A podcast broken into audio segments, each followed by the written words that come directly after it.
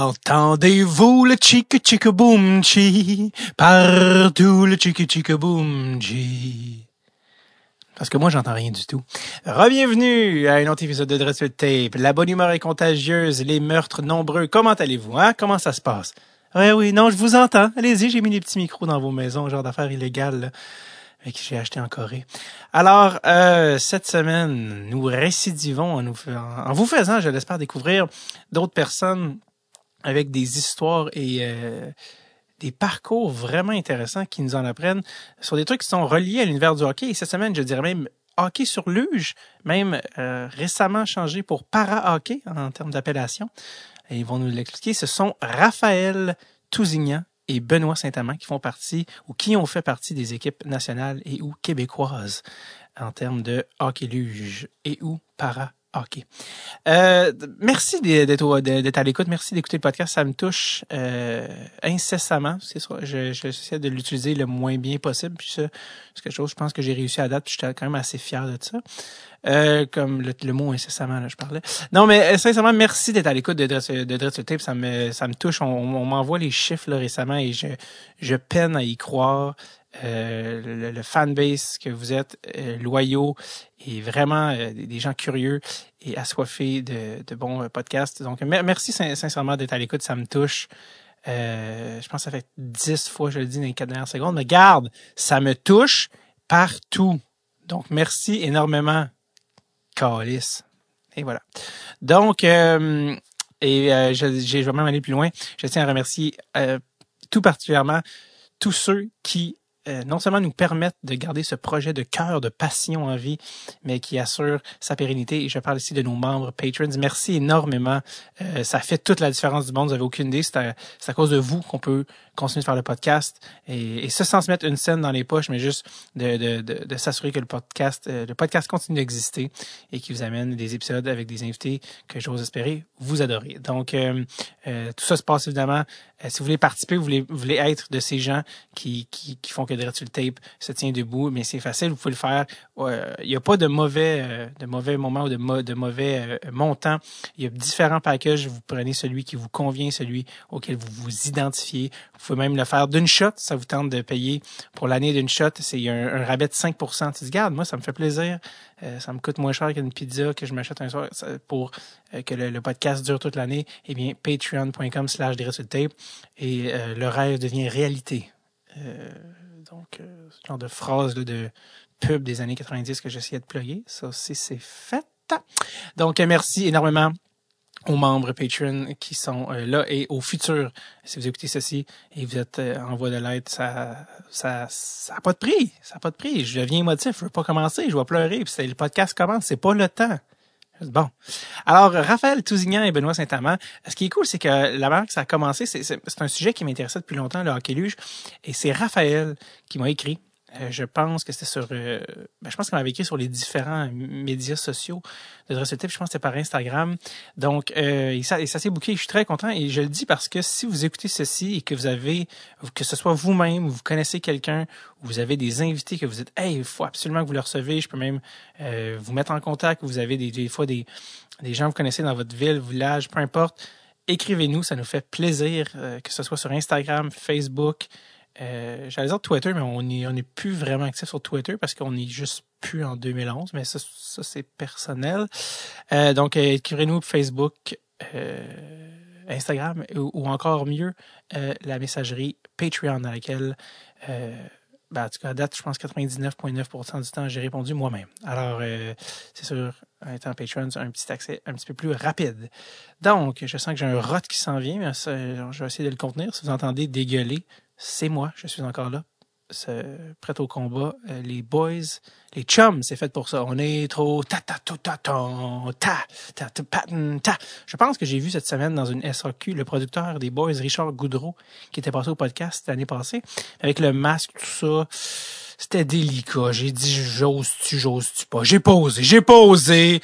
Dérange pas quelqu'un qui achète un beau gelé. Alors, euh, l'épisode d'aujourd'hui est en banque depuis un bon moment. Mais avec euh, les circonstances inhabituelles puis tout ça, je me suis dit, euh, je veux vraiment attendre le bon moment. Et on approche à peu près, on est autour là, du moment de l'année où on parle beaucoup des Olympiques de l'année prochaine. A beaucoup de mock rosters qui sont sortis de Team Canada. D'ailleurs, j'ai hâte que vous veniez poster les vôtres dans le groupe Je dors avec un casque. Je fois question qu'on se compare, euh, ben pas, euh, pas ce que vous pensez, mais qu'on compare euh, euh, en fond, nos, nos rosters à date, on, on fait déjà l'exercice avec les copains, donc voir qui vous avez sur l'équipe canadienne. Et bien justement, c'est dans un an, et donc euh, je me dis, oh, quel bon euh, moment pour, pendant qu'on s'échauffe l'esprit olympique, de parler justement d'un sport euh, olympique qui est le hockey luge, par hockey, que j'adore regarder. Et on a des, des sales joueurs canadiens et également aussi l'équipe américaine est très forte. Donc, c'est la parfaite mise en contexte, c'est votre parfaite initiation au hockey luge aujourd'hui. Donc euh, voilà, je les ai rencontrés le 27 octobre 2019, donc déjà ça fait un moment.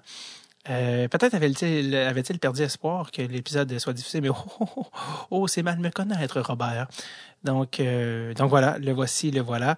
les voici, les voilà. Et je ne parle pas de Grugeot et d'Elica. C'est une référence très nichée, très vieille, mais c'est pas grave, on, passe par-dessus. Les voici. Raphaël Tousignan et Benoît Saint-Amand.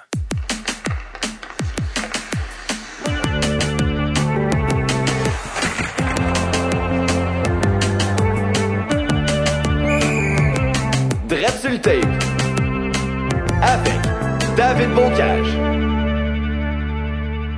Très content d'être euh, ici en un, en, un, dimanche matin pluvieux, mais dimanche après-midi en fait, mais matin pour un humoriste en tout cas bref, euh, avec euh, Raphaël Tousignan et Benoît Saint-Amand. Ça va bien? Ça va bien, toi? Merci d'être ici une fin de semaine. Euh, parking catastrophique, la pluie, vous êtes là. Merci pour tout. Je ne pourrai jamais vous remettre ça. Bon. Euh, je voulais qu'on vous présente quand même parce que je sais que euh, peut-être certains ne vous connaissent pas encore. Euh, Raphaël, peut-être je devrais vous laisser vous présenter parce que peut-être que vous êtes mieux placé pour pour vous présenter, je sais parce que l'équipe canadienne, l'équipe masculine, l'équipe tout ça, donc je je veux pas me tromper. Donc présente-nous et puis rappelle-nous ton âge parce que les gens n'ont pas le visuel, mais parce que c'est encore plus impressionnant, sachant. Fait que vas-y, euh, je te OK. Ben, je m'appelle Raphaël Touzinan, j'ai 17 euh, ans. Je suis membre de l'équipe nationale féminine de hockey luge, mais je suis aussi membre de l'équipe nationale euh, masculine développement mhm. depuis l'année passée. Puis je suis sur l'équipe provinciale masculine aussi. Juste ça. Bon, parfait. Et on a aussi Benoît aussi avec nous. Euh, Benoît Saint-Amand, moi je vous dirais pas mon âge parce que je vais vieillir, mais euh, non, 41 ans, j'ai été euh, gardien de but sur l'équipe nationale de, de, hockey sur luge ou maintenant connu sous le nom de para-hockey. depuis, j'ai fait ça pendant 10 ans, de 2004 à 2014 après les Paralympiques de Sochi. Mm-hmm. Au passage, une médaille d'or à Turin. Médaille d'or à Turin, quatrième place à Vancouver, euh, crève-cœur un peu, mais euh, puis euh, on finissait ça avec une médaille de bronze à, à Sochi en 2014. Puis deux fois, deux fois médaillé d'or, pas deux fois champion du monde, excuse. Oui, de, deux fois champion du monde. Première fois à Boston en 2008, deuxième fois en en Corée en 2013 et puis deux autres médailles de bronze de, de championnat du monde. Donc ça a été vraiment une, une carrière de 10 ans très bien rempli, mhm. euh, très, très, très intéressante. Ouais, en plus, comme gardien de but, une position assez euh, spéciale. Là, euh, Particulière. Ouais, exactement. Surtout dans par hockey, tu fais comme, c'est quoi tes C'est comme tellement un autre game. Tout cas. Mais est-ce que vous vous connaissiez, vous deux? Ouais. Vous connaissez déjà un non, peu? Oui, oui. ça fait quelques années qu'on se côtoie avec le, hockey sur luge du côté de Montréal. Donc, euh... c'est un petit c'est un petit milieu là, le, c'est ça. On dit-tu par hockey ou hockey sur luge, c'est ben, quoi? Les deux. Là, les deux? Moi, j'aime mieux hockey sur luge. Ouais, je trouve moi aussi. C'est parce que tu c'est parce que tu viens d'une époque où c'était ça le terme parce que comme je, ça. je, je, suis habitué de dire ça. Ben écoute moi j'ai pris l'habitude de toujours dire euh, hockey sur luge puis c'est le terme que, euh, que, que les gens ont connu à travers le sport. Ouais. Puis euh, c'est un peu ça qui me faisait peur quand ils ont décidé de changer le titre de hockey sur luge à para hockey, j'avais peur que le, le, le, sport soit moins connu mais euh, mais c'est ça, j'ai j'ai connu Raph à travers le, le, hockey sur luge à Montréal, euh, j'ai j'ai je l'ai vu à ses premiers coups de bâton euh, vraiment dire coup de patin, mais euh, de, de, de, voir jusqu'à où elle a, elle a grandi à travers les, les années, c'est vraiment intéressant de voir ça. Là. Ouais. Toi, tu, tu, est-ce que tu regardais les Olympiques? Oui, mais en fait, c'est ça. Moi, euh, j'ai connu Ben premièrement à cause euh, des Paralympiques. Mhm. Puis euh, j'avais vu des articles, puis j'étais comme, oh mon Dieu, Ben Saint-Amand. Puis en plus, on a pas mal la même amputation. Fait que, euh, puis on a un tournoi au Québec qui s'appelle le Challenge hivernal. Puis en fait, c'est comme tous les joueurs du Québec, on se regroupe là, puis on fait comme un mini tournoi entre nous. Puis euh, je me rappelle, euh, Ben était là avec euh, Dominique Larocque à ce moment-là, puis il avait app- sa médaille de Sochi. Puis j'étais vraiment impressionnée. Pour moi, c'était comme une bonne une, une star. Puis j'étais comme, oh mon Dieu, Ben Saint-Amand. J'étais toute impressionnée. Puis, Monsieur. Elle l'appelait ouais, monsieur. Ouais, quasiment. Ouais. euh, Non, c'est plus pour Dominique. C'est le fun. Euh, merci aussi à toi, Raphaël, parce qu'en fait, si on est ici, c'est parce que c'est toi qui m'as contacté. Euh, tu connaissais déjà le podcast? Ouais. Euh, Comment Ouais. tu avais découvert le podcast? Euh, ben, comme ça, je pense que j'avais peut-être tapé euh, podcast sur le hockey, puis euh, j'avais, je t'avais trouvé. là. Ok. Que, ouais. Mais en tout cas, merci de m'avoir contacté. Je trouve que c'est des excellentes initiatives. Puis euh, je trouve que c'était l'image de votre sport de, de, de voir un peu briser des barrières pour faire Ouais. connaître euh, faire connaître le sport. Euh, j'ai fait des recherches avant de vous, vous recevoir sur en fait le hockey luge para hockey s'il y en a qui nous écoutent. Euh, à savoir d'où ça venait. Est-ce que vous savez d'où ça vient le, le, le, euh, sledge hockey qui dit en anglais? De- À quel moment ça a été créé? Ça fait quand même longtemps, je Ouais, pense. fait longtemps. Je pense que c'était en Norvège ou dans Hein? les pays scandinaves. Ouais, moi j'ai lu que c'est, ça a été inventé au début des années 60 dans un centre de réhabilitation en Suède, que ce serait deux messieurs qui ont conçu ça pour euh, justement pour les gens qui étaient au centre. Puis qu'apparemment que le design de la luge n'aurait pas tant changé depuis. Ils ont adapté un peu les matériaux, tout ça, mais que c'est sensiblement la même affaire. Puis euh, je trouve ça intéressant quand même. Puis que c'est aux Paralympiques déjà depuis deux, depuis 94.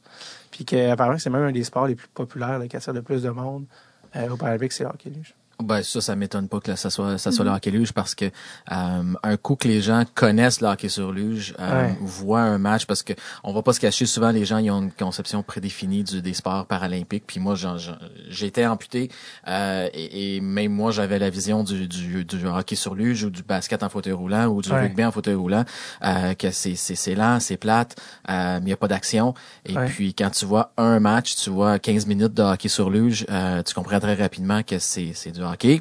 Euh, Ouais. C'est rapide, ça plaque. euh, Il y, a, il y, a, y a- y a des blessures, puis ben, ça, ça donne que tu patines avec des bâtons qui ont des pics dessus. C'est clair qu'il va arriver quelque chose à un moment donné. Fait que c'est c'est c'est de voir, euh, c'est vraiment intéressant de voir a- les, les différents sports. Ça sonne illégal à tellement de niveaux. Comment tu viens de le décrire? c'est comme. Moi, je l'ai jamais fait. Je sais pas pour toi, mais euh, moi, j'ai j'ai j'ai jamais rien fait avec. euh, Ouais, non, Avec moi les bâtons. plus, euh, Le gardien de but. Qu'il faut qu'il se défende devant son but. Mais euh, non, mais on va, on va commencer avec euh, d'abord avec, vos histoires respectives, à savoir comment vous en êtes venus à découvrir. C'est c'est rare qu'on vienne d'une famille de euh, de hockey sur luge. tu sais, Ouais. souvent, c'est ça donne. à- on, on découvre le sport d'une manière ou d'une autre. On débutons avec euh, avec, avec Ra- euh, Raphaël. Comment t'en es venu au hockey Est-ce que t'es- est-ce que t'es né euh, avec une amputation ou que- Comment ça t'est arrivé à quel à quel stade? OK. Ben moi, euh, j'ai eu mon j'ai été diagnostiquée mon cancer à 10 ans. Donc c'est un cancer que j'ai eu euh, des os qui étaient situés dans ma hanche. Puis euh, j'étais une grande sportive avant de avant tout mon cancer. J'ai joué à la ringuette, au hockey, hockey ball, king ball, danse, soccer, tout ce que tu veux, j'ai tout essayé. Puis c'est grâce justement à la ringuette que j'ai découvert que j'avais un cancer parce que je suis tombée. Puis ma tumeur a sorti vers l'extérieur.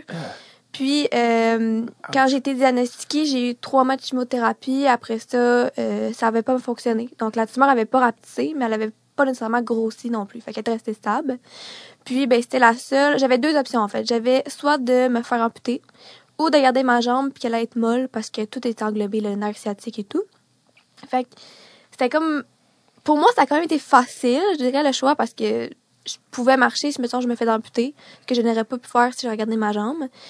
J'ai pris la décision de me faire amputer, puis j'ai fait six mois de chimiothérapie après. Mais pour vrai, ça m'a tellement apporté de positif, là, dont le hockey luge que j'ai découvert six mois après euh, mon amputation. Attends, attends, attends, attends, je, sais pas trop. Quand tu dis décider de te faire amputer à Ouais. 10 ans, Ouais. tu sais, je, je veux dire, je savais pas quelle crème glacée choisir à 10 Ouais. ans. Là. Puis là, tu me dis qu'il fallait que tu décides. Ah, là, com- comment ça fonctionne? Comment on te présente ça à un enfant? Ben, c'est sûr, C'est sûr que tes parents sont là, là, mais je veux dire, ouais. comment on te présente l'option de, bon, écoute, là, c'est- pas de faire couper falloir- les cheveux, là. Non, Non, c'est c'est ça. ça, là, tu sais. C'est ça qui était, qui était C'est, imposé. c'est- je veux dire, c'est pas une couleur de mèche, là, on Ah, parle ça, comme ouais, le reste. pètes. Exactement. Ouais, Ouais, t'es un peu trop gros. Ah! mais non, non, mais tu sais, je veux dire, comment, tu t'en souviens-tu de quand on t'a parlé de ça, puis quand il fallait que tu décides, comment, tu te souviens-tu de ça? Ben, honnêtement, c'est un peu vague, là. Puis, tu sais, à 10 ans, c'est normal parce que Mhm. tu te rappelles pas de la, tous les détails comme maintenant je le ferais. Puis, euh, mais je me rappelle, j'étais chez nous, c'était peut-être une fête soirée d'été. Puis, euh, mes parents sont assis dans le salon. Puis là, ils nous ont dit, bon, euh, tout le monde était là, mais moi, j'ai un frère et une soeur plus jeune. Puis, euh, tout le monde était là. Puis là, on, puis là, euh, faut, faut qu'on parle. Puis là, tu dis, mon Dieu, qu'est-ce qui se passe? Parce que je m'en doutais. Moi, je savais pas à ce moment-là que c'était ça, le, qui se passait. Ouais. Puis là, ben, ils m'ont dit, ben, on a eu des mauvaises nouvelles, puis on va te présenter deux choix, ça va être difficile à faire. Nous, on a notre choix, mais t'as quand même ta, t'as quand même ton opinion en dedans parce que c'est ton corps, là, je veux dire. C'est, c'est normal. Mais je pense pas que on a la même vision. Moi, quand je l'ai appris, c'était pas parce que j'allais pas pouvoir marcher, courir, euh, faire ma vie normale, ou, mettons, l'intimidation. C'était, oh mon dieu, je peux plus faire de sport, là. C'était ça dans ma tête d'enfant de 10 ans de me dire, OK, moi, je suis jouer à raguette, là. Ouais. Fait que j'ai pleuré à cause du sport et non comme hey j'aurais plus de jambes là. Et non, je le reste. C'est ça exactement. fait que c'est là que tu vois un peu c'est ça menta- mentalité d'enfant. Tu sais maintenant peut-être que j'aurais pas la même vision que ça m'arriverait, je serais comme. Hi, qu'est-ce que les gens vont penser? Mais je pense que ça a dit beaucoup aussi sur euh, ma personne en tant que telle là, de Ouais. t'as dit mon dieu je pourrais plus faire de sport là. Ouais. Ça, ça, c'est l'affaire qui, qui te, Ouais, préoccupait le plus à ce moment-là. Ouais, ouais. J'avais puis j'ai fait mon deuil avant de me faire amputer là, j'ai joué un dernier match de ringuette avec toutes mes anciennes coéquipières. Wow. Euh, j'avais ils ont retiré mon chandail dans mon association. Wow. Fait que j'avais vraiment fait mon deuil du sport. On savait qu'il y avait peut-être des alternatives après, Hmm. mais pas au point de me dire que j'allais vraiment aimer ça. euh, peut-être autant que le larynguette, c'est peut-être pas plus. Ouais. Est-ce que tu te souviens de la, la journée où tu t'es fait opérer? Euh, ben moi, c'est un peu, c'est un peu spécial. J'ai fait mon rêve d'enfant ben, deux jours avant de me faire amputer. Fait que je suis partie à Walt Disney avec ma famille pendant deux semaines. Quand je suis ressortie de l'avion, la veille de mon amputation, j'ai rencontré le médecin, puis le lendemain, je me fais amputer. Fait que, oui, je m'en rappelle. Mickey Mouse, Mickey Mouse, Ah. euthanasie. Euh, Pas euthanasie, mais anesthésie. euthanasie, c'est un peu Ouais, plus dark. Euh, c'est quand même drôle, l'espèce de time. Ben, c'est drôle, drôle, pas drôle, mais le timeline, genre, la magie. Ouais. Ok, reviens-t'en. Genre, Mais je pense que ça l'a aidé qu'on fasse ça parce que le, tu peux moins te préparer. Ben oui, tu te prépares Ouais. mentalement, mais c'est moins le côté négatif. C'est vraiment plus ce positif que tu vois, là. de pas trop y penser pour ça. rien. là. Mais tu sais, je m'en rappelle, mais je veux pas m'en rappeler. Je sais pas tu comprends, Ouais, là. Je veux, Trop douloureux. ben pas que c'est douloureux, mais comme tout, je veux tout garder vague. Comme j'aime mieux sortir le positif que le négatif, tu sais. Oui, je me rappelle que j'avais la chienne quand que j'ai entré dans, Ouais.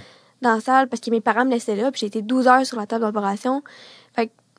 Endormi, j'imagine? Ouais, endormi, Ok. 12 transfusions de sang. Fait que c'était vraiment une grosse opération, là. C'est ça. Fait que, mais encore là, à 10 ans, est-ce que t'en as vraiment conscience de ce qui t'arrive? Ouais. Je pense pas, là. Parce que, tu sais, je veux dire, le, le- souvenir de, tu pas le souvenir, mais le- la vision de se réveiller d'une opération avec une jambe en moins, tu veux dire, ça donne des frissons à n'importe qui, là, tu sais, c'est ce que je veux dire. Fait que de faire comme, OK, moi, j'ai vécu ça à un très jeune âge, euh, mais en même temps, c'était ça qui était ça, puis c'était une décision qu'on avait prise pour le mieux de Mhm. ma vie. C'est quand même intense, dans le sens que c'est- on vit pas ce genre d'émotion-là. Ben, des fois, il y en a dans une vie, généralement, mais là, tu l'as vécu. C'est pour ça que j'essaie de, de comprendre comment on gère ça à cet âge-là. Puis c'est clairement, probablement ça aussi qui a amené euh, un peu à- au niveau de ta personnalité. Tu as, comme déjà une personnalité fonceuse, mais Mm-hmm. toutes ces affaires-là qui, qui arrivent, qui fait que tu es comme encore plus comme, oh, ben, regarde, on, on y va. Tu sais. Ouais, mais tu sais, faut pas se dire que comme je me suis réveillée du jour au lendemain, il me manquait une jambe, j'ai un traumatisme. Je veux dire, Ouais. tu sais, c'est pas comme dans les films que direct après la- l'amputation, tu te réveilles t'es là t'es- t'en as conscience, tu sais. J'ai été un mois que j'étais bien droguée, là. Ouais, tu sais, j'étais j'étais sur le médicament pis j'avais rien conscience, je savais même plus que je vivais quasiment, là, tu sais. Fait que, oui, c'est comme graduel le choc, puis en même temps, je m'étais fait à l'idée, c'est pas comme un accident d'auto, Ouais. puis boum, t'es amputé, là. Tu sais, je me suis fait à l'idée que j'allais, ça allait être ça ma nouvelle réalité. Ouais. Puis, puis t'étais bien avec ça, de dire, OK, ben, j'enchaîne avec ma vie. Ben, en même temps, c'est que. Ben, ça, encore là, ça en dépend de type de personne. Si on l'a déjà côtoyé avec, au hockey, il y a des gens qui l'acceptent. Ça va prendre 10 ans avant qu'ils l'acceptent. Il y en a que ça va prendre un instant. Ouais. Mais moi, c'était vraiment je vis ou je vis pas. C'était ça mon, mon choix. Là. Ouais. fait que, soit que je m'accepte mon nouvelle réalité puis que je fonce puis que je continue à vivre, ou je me fais amputer, mais comme au bout de la ligne, je me fais amputer pour rien parce que je continuerais pas à vivre si je m'acceptais pas. là, ouais. Fait que j'aurais quasiment peut-être plus juste rien faire rendu là, tu sais. Fait que c'était comme, tu le fais ou tu le fais pas, là. Ouais. Je veux dire, c'était, C'est quand dans le processus que le tu as appris l'existence du hockey luge? C'est mon père euh, qui... euh, ben, Après, après l'opération, Euh, ou avant? Je peux pas te dire comment. Je pense que c'était après qu'il avait vraiment commencé à regarder. Euh, il, a, il a vu que ça m'avait vraiment fait quelque chose, que je puisse plus faire de sport. Mhm. Puis il a commencé à regarder, puis il est tombé sur le hockey luge. Il a vu que ça existait au Québec. Euh, puis il m'en a parlé, mais j'étais encore sur... J'ai fait la chimiothérapie après mon amputation. Tu sais, ma forme était pas euh, adéquate. J'étais tout le temps fatiguée. Ah oui, fait c'était pas le, le bon timing. Puis c'est après ça ma physiothérapeute qui m'a vraiment, tu sais, m'a dit là faut que tu y ailles, tu vas vraiment aimer ça. Puis euh, j'ai j'ai essayé ça un samedi matin, puis euh, je tombée dans mon club sport. Fait que Elle a un peu changé ta vie, cette madame-là, d'une certaine manière? ouais, oui, elle, a- ouais, elle a vraiment beaucoup changé ma vie. Tu es parti encore? Ouais, ouais, j'étais encore en contact avec elle. dit, hey, euh, merci, là. Ouais, ouais. Mais ouais, j'ai dit souvent parce que je serais pas la même personne si euh, Ouais. Elle m'avait pas fait ce changement, ce changement-là dans ma vie là, de m'apporter au hockey luge. Tu te souviens-tu la première fois que tu as joué euh, Ouais. Ouais, je me rappelle, euh, j'avais essayé avec euh, Vanessa Racine, qui est une fille sur l'équipe nationale féminine. Puis euh, elle m'avait dit, tu sais, elle m'avait montré des trucs puis tout. Puis je me rappelle, après que j'en suis débarquée, j'ai dit à mon père, moi, un jour, je vais être sur l'équipe nationale. Mon père m'avait dit, commence par te tenir debout, là? Je voulais juste que tu souris et pas m'embarquer dans un projet pendant 20 ans. ça servait On comme ça. en partant. Ah ouais. Ouais, c'est ça. C'est ça. Wow. Ouais. Benoît, essaye de topper ça. Non, c'est pas vrai. Non, non, non, c'est pas vrai. Euh, est capable, elle est c'est- non, capable. non, si je fais des blagues, je fais des blagues. en fait, c'est c'est drôle Toi, parce que l'histoire de Rav puis la mienne se, se, se croisent un peu parce Ben que oui. bon, les deux, on a eu un cancer des os. Euh, moi aussi, c'était un cancer des os à l'âge de 15 ans. Euh, puis moi aussi, c'est un peu grâce au hockey que j'ai découvert que, que j'avais le cancer parce que euh, moi, j'étais gardien de but euh, avant avant toute ces- ces- l'époque du, du cancer. Donc, Toi, t'es de l'époque où tu regardais jouer Patrick Roy, là. Oui. C'était ça ton influence. Ouais, puis Patrick Roy, écoute, ça a été ça a été mon idole depuis que j'avais 7-8 ans. Là, je me souviens Ouais. là, quand le Canadien, euh, moi je peux te dire que j'étais assez vieux pour avoir vu le Canadien gagner deux coupes Stanley. là. Euh, Il y en a pas beaucoup qui peuvent dire ça aujourd'hui, mais euh, moi c'est ça. Quand j'ai vu Patrick gagner, que le Canadien euh, gagner la coupe en 86, moi c'était ça que j'avais dit à mon père que je voulais faire un jour. Je voulais être gardien de but puis je voulais gagner la coupe Stanley. Mhm. Euh, puis ça serait jamais produit parce que j'avais pas le talent là pour, euh, pour me rendre. c'est drôle parce que t'aurais peut-être pas euh, ga- gagné une Coupe Stanley, mais t'as une médaille d'or olympique. Puis euh, Patrick Roy n'en a pas. euh, d'une certaine manière, et d'une certaine manière, c'est comme ironique, ça veut dire, mais c'est. En tout cas, bref, c'est c'est- c'est- Ouais. c'est nice de cette manière-là. Parce que t'as- Ben, c'est un, c'est un peu ça que je dis dans, dans j'ai eu la chance de donner plusieurs conférences, c'est ça que je dis dans, Ouais. dans mes conférences. C'est moi, bon, l'histoire a commencé à 15 ans, j'avais mal au genou. Je pensais que c'était à cause que je, je faisais beaucoup de pratiques, puis Ouais. beaucoup de games. J'étais le seul gardien de but de mon équipe. Et puis, euh, finalement, la saison terminée, puis la douleur est pas partie. Puis c'est vraiment comme ça que j'ai découvert que euh, qu'il y avait quelque chose de pas normal. Euh, bon, radiographie, tout ça, on fait des tests à Sainte-Justine pour se rendre compte que, bon, tu as un cancer des os, euh, tu vas peut-être perdre ta jambe, puis ton cancer il est tellement avancé que ben écoute, je vais pas te faire de peur, mais ça se peut que ton cancer euh, remporte la bataille. tu sais. Fait que ça, ça a été euh, ce que j'appelle mon cadeau de mes 15 ans, parce que moi, tout a commencé la journée de mes 15 ans avec une radiographie. Donc, euh, mon... La journée de fête? Ouais, ouais, le Wow. 19 avril 93. Bonne fête. Euh, c'est ça, ça a été mon cadeau de fête. Puis quand on a su que c'était que le cancer était là, euh, on a commencé la, la, la chimiothérapie euh, très intensive. Et puis on a, mais ça a fonctionné un peu comme Raph.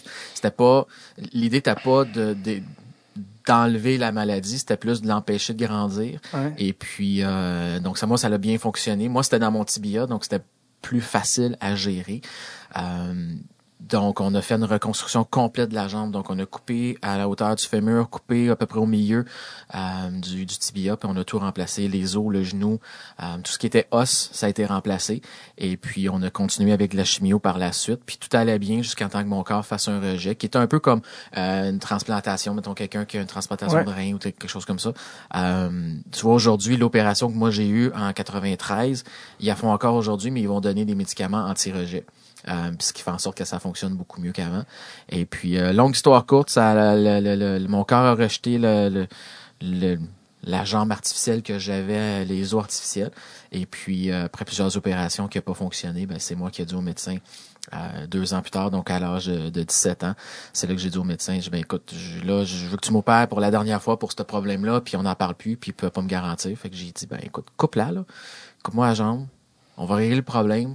On va pouvoir, euh, je fonctionnerai avec une chaise roulante, avec des béquilles, avec une jambe artificielle, je m'en fous, mais là, laisse-moi, laisse-moi recommencer à vivre. Puis, euh, écoute, ça a été la, la, une des meilleures décisions de ma vie parce que depuis cette journée-là, j'ai, j'ai recommencé à vivre. Puis, euh, on marche avec une jambe artificielle, puis je te croiserais dans la rue, puis tu, tu penses que j'ai peut-être un peu mal à une cheville, mais Mhm. tu dirais jamais que, que ce gars-là devant toi, il y a une, il y a une jambe en moins. Ouais, Donc, ouais. Ah non. euh, euh, fait que moi, c'est comme ça que ça s'est passé là, pour la perte de ma jambe. Parce qu'il y avait une opération où il essayait de remplacer, dans le fond. C'est quoi, Ouais, c'est pas une il avait, une il avait remplacé complètement ma, les, les os, en fait, à l'intérieur de ma jambe. Puis mon corps a tout simplement fait un rejet, puis ça a créé des infections. Donc là, après ça, c'était, on va essayer de régler le problème d'infection. Puis l'infection, ouais, ouais. bon, il y avait une opération, l'infection revenait, on faisait une autre opération, l'infection revenait. Donc ça a été comme ça, le back and forth pendant peut-être un 8, 9, 8, 9 mois. OK. Mais aujourd'hui, cette opération-là, elle se fait encore où, Ouais. pour éviter l'amputation, on remplace les os de la jambe? C'est ça. On enlève les, en fait, ce qu'ils font, c'est qu'ils enlèvent les os cancéreux. Ouais. puis ils remplacent par des os artificiels. Euh, c'est sûr que les matériaux ont, ont changé un peu depuis les, les 20, 20, 25 dernières années, Ouais. mais le, le type d'opération demeure le même, puis ils se rendent compte qu'en donnant des médicaments anti-rejet, comme quelqu'un qui a une Ah, ouais. transplantation de rein ou peu importe, euh, que le taux de succès a augmenté énormément là, Ben ouais. à grâce à ça. J'ose croire facilement. Puis, euh, on parlait dans, de, de quand elle l'a fait à 10 ans ou 12 ans. À 17 ans, t'es quand même euh, presque légalement un adulte, presque 18 ans. Donc, euh, c'est sûr que t'es, la manière que tu gères ça, c'est quand même différent.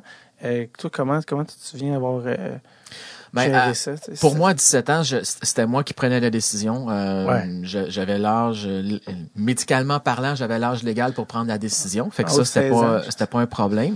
Mais euh, moi, je te dirais que depuis le jour 1, quand le médecin il me dit, t'as un, t'as un cancer des os, tu vas peut-être perdre ta jambe, puis tu vas peut-être mourir. Euh, quand l'élément de, de, de, de la mort a été mis de côté, puis que là, ma vie était plus en danger, Ouais, j'avais quand même cette pensée-là que ça se peut que je perde ma jambe, puis ouais. je l'avais comme accepté depuis le jour 1. Puis je dirais ce qui m'a ce qui m'a aidé aussi, c'est que euh, quand j'étais plus jeune, j'avais un de mes, mes très bons amis. Euh, son père il avait juste un bras. Il avait perdu son bras dans un accident de motoneige. Puis moi, écoute, euh, je me souviens, il- quand j'étais jeune, j'étais très curieux, puis je posais des questions. Puis il dit, il dit, écoute, une main, si j'avais eu la chance ben, le choix entre perdre une jambe ou perdre un bras, j'aurais mieux perdre un- une jambe parce qu'il dit un bras, les mains, les doigts, tu sais, c'est super important. Fait que quand Ouais. ils m'ont dit, Ouais. ben tu vas perdre ta jambe, j'étais comme, ben au moins j'ai mes deux mains.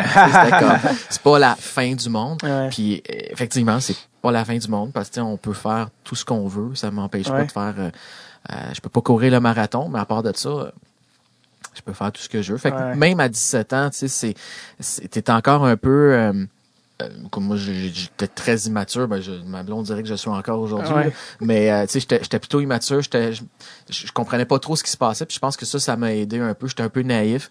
Euh, fait que ça m'a aidé dans, dans, dans- à passer à travers tout ça parce que moi, je regardais ça puis j'étais comme, ben, je vais passer à travers. Puis Ouais. on va passer à d'autres étapes après. Puis Est-ce euh, que c'est, est-ce que c'est vrai qu'on est-ce que tu as vécu les cinq étapes du deuil? Tu dis-tu, est-ce que tu est-ce que tu as comme ce souvenir-là d'être comme bon? Non, ben je, je- non. Écoute, je te dirais que moi, je, je, je pense que ça, la journée que je suis rentré dans la salle d'opération, puis je, je me souviens de cette journée-là. Écoute, ça faisait dix fois que je me faisais opérer par le même médecin.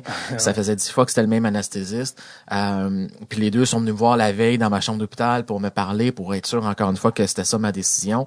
Et puis euh, je me souviens le matin de l'opération, là, l'anesthésiste il dit, euh, il dit, écoute, là, c'est la dernière fois qu'on va se voir là. Puis j'ai dit, ben écoute, ça a été un plaisir. Merci. Une routine. ben, c'était quasiment ça. Donc, euh, puis je pense que si je m'étais réveillé avec deux jambes, je- euh, ça m'aurait plus déçu que quand je me suis réveillé puis que j'ai vu qu'il me manquait une jambe. Euh, écoute, moi, ça a été une délivrance. Moi, ça a vraiment été, Ouais. euh, ok, parfait, on se débarrasse du problème. Puis, Ouais. euh, euh, tu sais, moi, six jours après l'amputation, mon médecin il me laissait partir de l'hôpital. Mhm. Fait que c'était, c'était vraiment pour moi, c'était la bonne décision à, à cette époque-là. Puis, je l'ai jamais vraiment regretté. Moving forward. Ouais, oh ben oui, t'as pas le choix. Euh, sauf que toi, ça n'a pas été aussi rapide avant que tu apprennes l'existence du hockey luge. Ça a pris plusieurs années. C'est drôle, en plus, tantôt, tu parlais de 93, quand tu l'as appris en avril. C'est comme juste avant la, Coupe Stanley du Canadien, comme à travers tout ton processus. Au cœur de ça, Patrick Roy, évidemment. Mais euh, non, entre le moment... Parce que c'est 95, finalement, que... 95 d'amputation. Euh, le moment où tu apprends, ou en tout cas, qu'il y a le déclic avec le hockey luge, c'est quand? Ben moi, ça s'est fait, euh, c'est très drôle parce que ça s'est fait en lavant la vaisselle un soir. Euh, en 2002, je regardais les nouvelles, puis euh, tu sais, on, on parlait pas beaucoup des sports paralympiques à cette époque-là, puis le Mhm. petit 30 secondes à la fin des nouvelles, euh, où ce qui parlait des Paralympiques de Salt Lake City en 2002, il, sur le 30 secondes, il y en avait peut-être un 12 que c'était sur le hockey luge, puis c'est là que j'ai vu ça. Euh, puis c'est là que j'ai dit euh, à ma conjointe, j'ai dit c'est sûr, faut que j'essaie ça un jour, c'est sûr qu'il faut que je trouve une façon. Puis euh, j'ai envoyé un courriel à l'organisation qui gérait le hockey luge au Canada, parce que c'était même pas encore sous la bannière de Hockey Canada à l'époque. Euh, donc j'ai envoyé un courriel, ça s'est ramassé un, un joueur qui jouait sur l'équipe de Montréal, à Longueuil, Pierre Pichette. Et puis euh, Pierre, il m'a écrit, il m'a appelé, il dit écoute, on, on joue à Repentigny les dimanches matins à 6 heures moins quart, parce que c'est le seul temps de glace qu'on peut avoir. Il dit viens, viens nous voir. Puis fait que j'étais allé là, j'ai pratiqué avec eux autres, je tombe en amour avec le sport. J'ai connu des joueurs qui ont fait, qui, qui faisaient les Paralympiques, les Serge Lamoureux, les Pierre Pichette, les Danny Werner de l'époque, euh, Éric Desjardins. Puis c'est tous ces gars-là qui, qui. Pas qui sur Éric m'ont- Desjardins-là, j'imagine? Pas l'Éric Desjardins qu'on connaît, euh, un autre Éric Desjardins, mais avec un, lui aussi avec un talent euh, extraordinaire au hockey. Et puis c'est, moi j'ai, commencé au hockey luge avec ces gars-là. Fait que j'avais, c'est, c'est comme de dire, je commence à jouer au hockey, puis t'as Sidney Crosby, euh, Nathan McKinnon, Ouais. puis tu sais les, les meilleurs joueurs de, de hockey qui sont là pour te guider, pour te montrer quoi faire. Fait que T'as pas commencé goaler, si je me trompe pas. non, non. Ouais. Ben j'ai joué toute ma vie comme gardien de but, puis Ouais. je vais être honnête, quand j'ai commencé à jouer au hockey j'étais tanné de recevoir des pucks d'en face. Donc j'ai décidé de jouer comme à- comme joueur d'avant, puis écoute, ça m'a permis de, de faire l'équipe nationale comme joueur d'avant. Ah ouais. Puis je me suis rapidement rendu compte que euh, j'avais un certain talent comme joueur d'avant, mais euh, ça s'arrêtait là.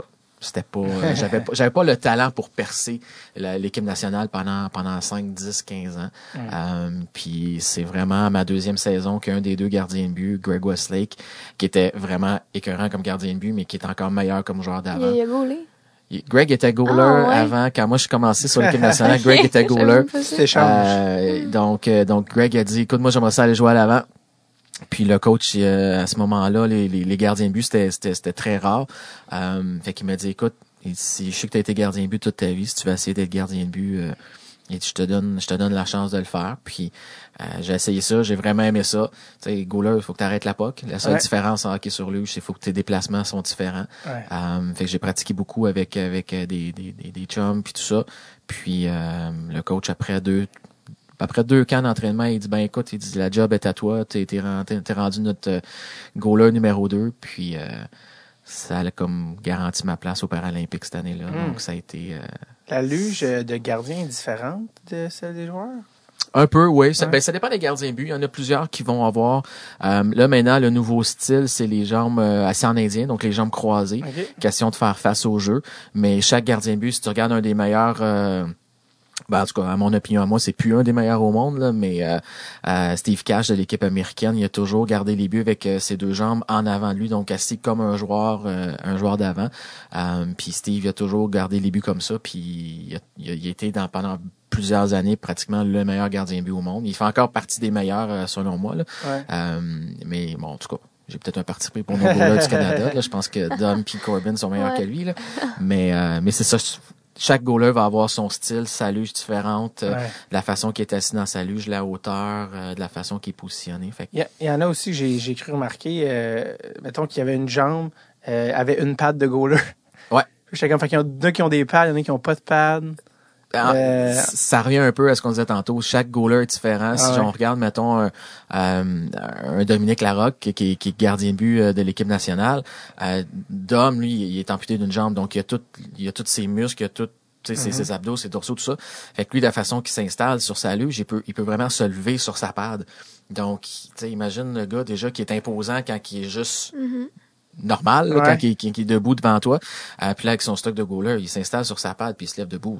Il prend quasiment plus de place que Carey Price dans un filet. là. Ouais. Fait que, euh, c'est, c'est de maximiser, en fait, le, le, ton équipement pour pouvoir prendre plus d'espace dans le filet sans pour autant t'empêcher de te faire de, de pouvoir faire tes déplacements parce que Ouais. dans luge ça demeure un sport excessivement rapide puis les jeux se déplacent de gauche à droite fait que t'as pas le choix de de trouver un juste milieu entre être gros dans ton filet et être capable de te déplacer. euh, Ouais. Comment ton- ça pour te déplacer sur une luge? Est-ce que, est-ce que les, vos lames sont du côté de l'autre côté, fait que c'est transversal au lieu d'être avant. Tu penses ce que je veux dire? Il y a des gardiens de but qui vont avoir des lames en plastique. Moi, j'ai jamais aimé ça parce qu'il y a aucune façon d'arrêter. Mais moi, en fait, j'ai jamais aiguisé mes lames. Euh, donc, ce qui fait en sorte que j'ai quand même un petit un petit edge là si je veux arrêter. Mais mes lames, écoute, c'est c'est ça glisse, glisse, glisse là. C'est puis, euh, c'est c'est tellement rendu euh, dol que Du couteau de beurre, du couteau à beurre. Ah, le couteau à beurre, il coupe en tabarnouche contrairement Ah à mes ouais. lames. C'est, euh, je pense même pas que je pourrais couper un morceau de fromage avec mes lames. Là. Fait que- mais c'est ça. C'est, c'est vraiment la préférence. Puis tu as la largeur des lames aussi que tu peux jouer avec. Euh, tu sais, Il y a des gardiens de but qui aiment mieux avoir les lames euh, 6-7 pouces de distance. Il y en a d'autres qui, euh, qui, qui ont un handicap un peu plus intense. Donc les lames sont plus à 10 pouces de, de largeur. Fait t'ajustes ta luge en fonction de, de ton handicap qui fait en sorte. Puis même chose pour les joueurs, le Ralph Ouais, là, pourrait, pourrait Ouais. le dire. Là, il y a des joueurs qui, qui ont quoi, un quart de pouce entre les deux là. Ouais, c'est c'est vraiment l'handicap qui fait euh, quel joueur tu deviens puis qu'est-ce que Mm. tu aimes, tes préférences. là. Parce que, par exemple, un paraplégique qui a pas ses abdominaux, euh, qui sent pas ses jambes, va être beaucoup... euh, ils vont plus de... Comment je dire ça? Il va être- ils vont comme plus de d'étapes pour arriver, mettons, à comme un amputé qui, lui, euh, a tous ses abdominaux, ses jambes. Parce que, tu sais, on, on parle de jambes, on dit on les utilise pas, sont attachés, mais reste que quand même, on s'en rend pas compte, mais on va les utiliser pour, Ouais. des fois, nous, aider à venir nous propulser. Fait que l'équipement est tout le temps pour t'aider à optimiser ce que tu possèdes. Fait que, un, mettons, un paraplégique qui a pas d'abdominaux va peut-être avoir un dossier dans son dos Ouais. euh, pour le tenir plus droit. Fait que ça va tout le temps dépendre de ton handicap la part du temps, même quand t'es goaler.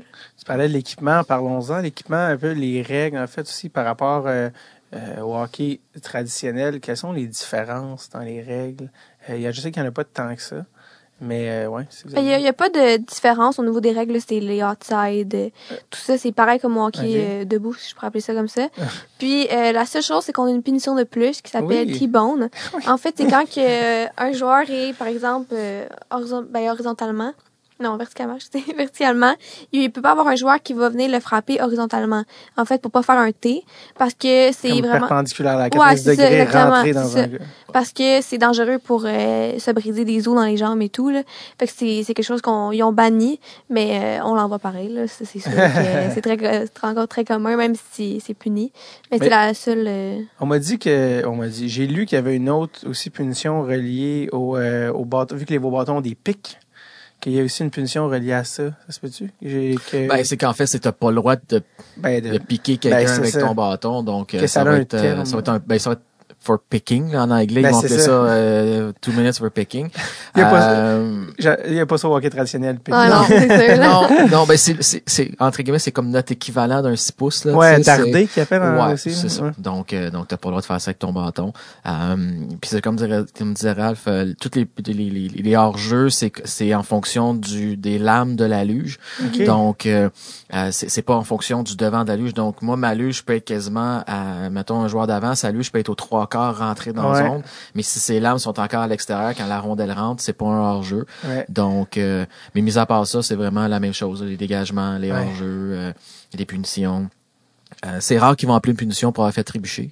Ben je l'ai déjà vu. Mais moi je aussi, là, déjà vu. ça m'a étonné, ouais. Mais euh, vu qu'on est déjà à terre, Ouais. là, mais euh, mais ils commencent à l'appeler un peu plus. Mais sinon, tout le reste, c'est c'est c'est la C'est même quoi chose. les règles par rapport au contact? Parce que c'est quand même assez rock'n'roll, tu sais. Ça, Il y en a ça- c'est. Il n'y a pas de règles. Il y a pas de règle. Mais des fois, ça, ça fonce dans tout. Tu fais, bon, est-ce que c'est, c'est free for all? Mais c'est quoi les, y a-tu, tu sais, c'est comme les mises en, est-ce qu'on constate ça des mises en échec? Ouais, ouais. C'est légal, Ouais, c'est ouais, ça? c'est légal, mais c'est puni, je pense, autant comme au hockey, là. Euh, Tu sais, euh, tu peux pas euh, accrocher, retenir. C'est toutes des choses comme ça qui est pareil comme au hockey debout, là, je pense. Ouais. Je sais pas si tu peux. Mais côté, mais, mettons, le long de la bande, ça, on a le droit de se frapper. Oh, là. ouais, tout Ouais. est, tout est, Ouais, puis c'est ça. Comme disait Rav, on, on peut pas frapper avec la luge. Donc, je peux pas frapper avec le devant de ma luge Ouais. quelqu'un, parce que ça, je vais me faire, je vais me faire appeler pour un T-bone. Mais écoute, comme n'importe quel, euh, n'importe quel match de hockey, là, t'arrives un bon face à face, tu sors l'épaule, puis euh, mais si je lève les bras, ben là, je vais être appelé pour un pour un deux minutes. tout ça. Ah, mais ouais. euh, non, non, euh, épaule à épaule, il y a des bons contacts, puis ça peut causer des fois des situations assez je veux dire cocasses. tu sais, un- Ouais. euh, moi, je me souviens d'un d'un match qu'on a joué contre l'équipe du Japon, puis on avait un joueur qui était euh, qui, qui prenait beaucoup de place sur la patinoire. Puis il a ramassé un joueur japonais qui, lui, qui était vraiment, c'était un double amputé très, très, très, très haut. Puis il a tout simplement popé à l'extérieur de sa luge. Là, Oh. Puis il était, il était comme debout, hein, si je peux dire, là, sur, Ouais. sur la glace. Puis il avait vraiment l'air d'avoir fondu dans la glace. Ouais. Euh, fait que c'est, ça, ça, ça, ça donne des situations cocasses de temps en temps. Lui, il était crampé là, parce qu'il Ouais. était assis à la glace, puis il se regardait, puis il trouvait ça drôle. Mhm. Fait que euh, pour le commun des mortels, ils sont comme, oh mon Dieu, pauvre. Mais non, pas en tout. Euh, Est-ce que euh, ah, qu'est-ce que je voulais te demander par rapport à ça, c'était ouais, les coups les plus euh, les plus euh, cochons au hockey luge que les gens qui, qui jouent pas savent pas. Ah ben, tu sais, des coups cochons, il y en a partout. Là. Moi, je peux, je me souviens d'un coup que, que que moi j'ai fait. Je vais pas Ouais. me cacher que moi j'ai fait. Il y avait un joueur américain qui était euh, qui était considéré comme un peu comme un, un goon de l'équipe américaine. Puis ils l'ont essayé pour une série de trois matchs contre nous autres. Puis à goon de ah ouais. Ah non, mais c'est parce que lui son rôle c'était il, il se fout devant le goaler puis il dérange le goaler, ce qui est parfait, ce qui est Ouais. normal, là, tu sais. Puis il était il était gros, fait que moi j'aimais ça parce que je me dis ça me challenge, fait que là Ouais. j'essayais de le pousser, je- puis à chaque fois qu'il arrivait quelque chose, il me slashait, puis il me slashait. Puis euh, je me souviens, j'ai dit à l'arbitre, j'écoute, à chaque fois que j'ai la POC, il me Ils slash slash la main. où? La main. Et il me slashait la, la, la main que j'attrapais. Ouais. Et puis euh, l'arbitre, il m'a fait comprendre qu'il était tout seul, puis c'était impossible pour lui de regarder tout ce qui se faisait sur Ah! Il m'a dit, puis je peux pas toujours voir ce qui se passe devant le filet. Fait que j'ai compris c'était quoi qu'il voulait me dire. Puis nous, les gardiens de but, sur notre mitaine, on a des pics. Mhm. Sur votre Donc, mitaine. Sur la Ouais. mitaine, parce qu'on a juste un bâton, contrairement aux joueurs. Ah, Donc, sur la faut mitaine, arrêter. euh, on, a, on a des pics. Ben, c'est, c'est des vis, là, en tout cas, dans, dans mon cas, Ouais. pour m'aider à... Je mets ma main par terre sur la glace, puis je peux me pousser Ouais. autant à gauche qu'à droite. Et... Euh, ben, j'ai demandé euh, d'arrêter à plusieurs reprises, euh, comme un bon petit garçon, puis il a pas voulu. Alors, à un certain moment donné, ben, je l'ai tassé devant moi, mais ça n'a pas été avec ma main droite, ça a été avec ma main gauche, puis il n'y a pas vraiment de padding dans le dos. Moi, c'est, c'est, c'est ma façon d'y avoir fait et comprendre qu'il Il était trop compris? proche. Ben oui, parce que j'ai mangé un coup de bâton euh, en arrière de la tête euh, 30 secondes plus tard. puis euh, il s'est fait mettre dehors de la game. Mais euh, c'est pas grave, il, il a compris mon message. C'est quoi, c'est c'est quoi qui est le plus tough comme goaler? Parce que le, le filet, par exemple, on parlait des règles, il est-tu de la même grosseur qu'un Oui. filet? Fait que Oui. c'est- c'est c'est haut, là, un, go- un filet, Ouais. là, tu sais, euh, quand on est assis à la glace. Euh, c'est quoi le défi? C'est quoi qui est le plus tough comme goaler au hockey luge? Je te dirais, ce qui est tough, c'est que tu t'attends justement que les lancers soient souvent dans, le- dans le haut du filet parce que tu es assis par terre. C'est sûr que, et en étant assis sur la lue, je te dirais que euh, pour, pour donner une idée euh, aux gens, le, le haut de ma tête arrive à peu près à la hauteur de la barre horizontale. là. Vraiment, le haut de mon casque arrive à la Ah hauteur de la barre horizontale. Fait, que, tu sais, t'es vraiment assis droit, ta luge est peut-être à 4-5 pouces du sol. OK. Euh, fait que tu, tu peux prendre quand même assez de place, mais jamais comme un gardien de but debout là, qui fait un style papillon puis que la, la barre horizontale il arrive au- à hauteur des épaules. Ouais. Euh, fait que je pense que ce qui est le plus difficile, c'est qu'on s'attend souvent justement que les lancers arrivent haut.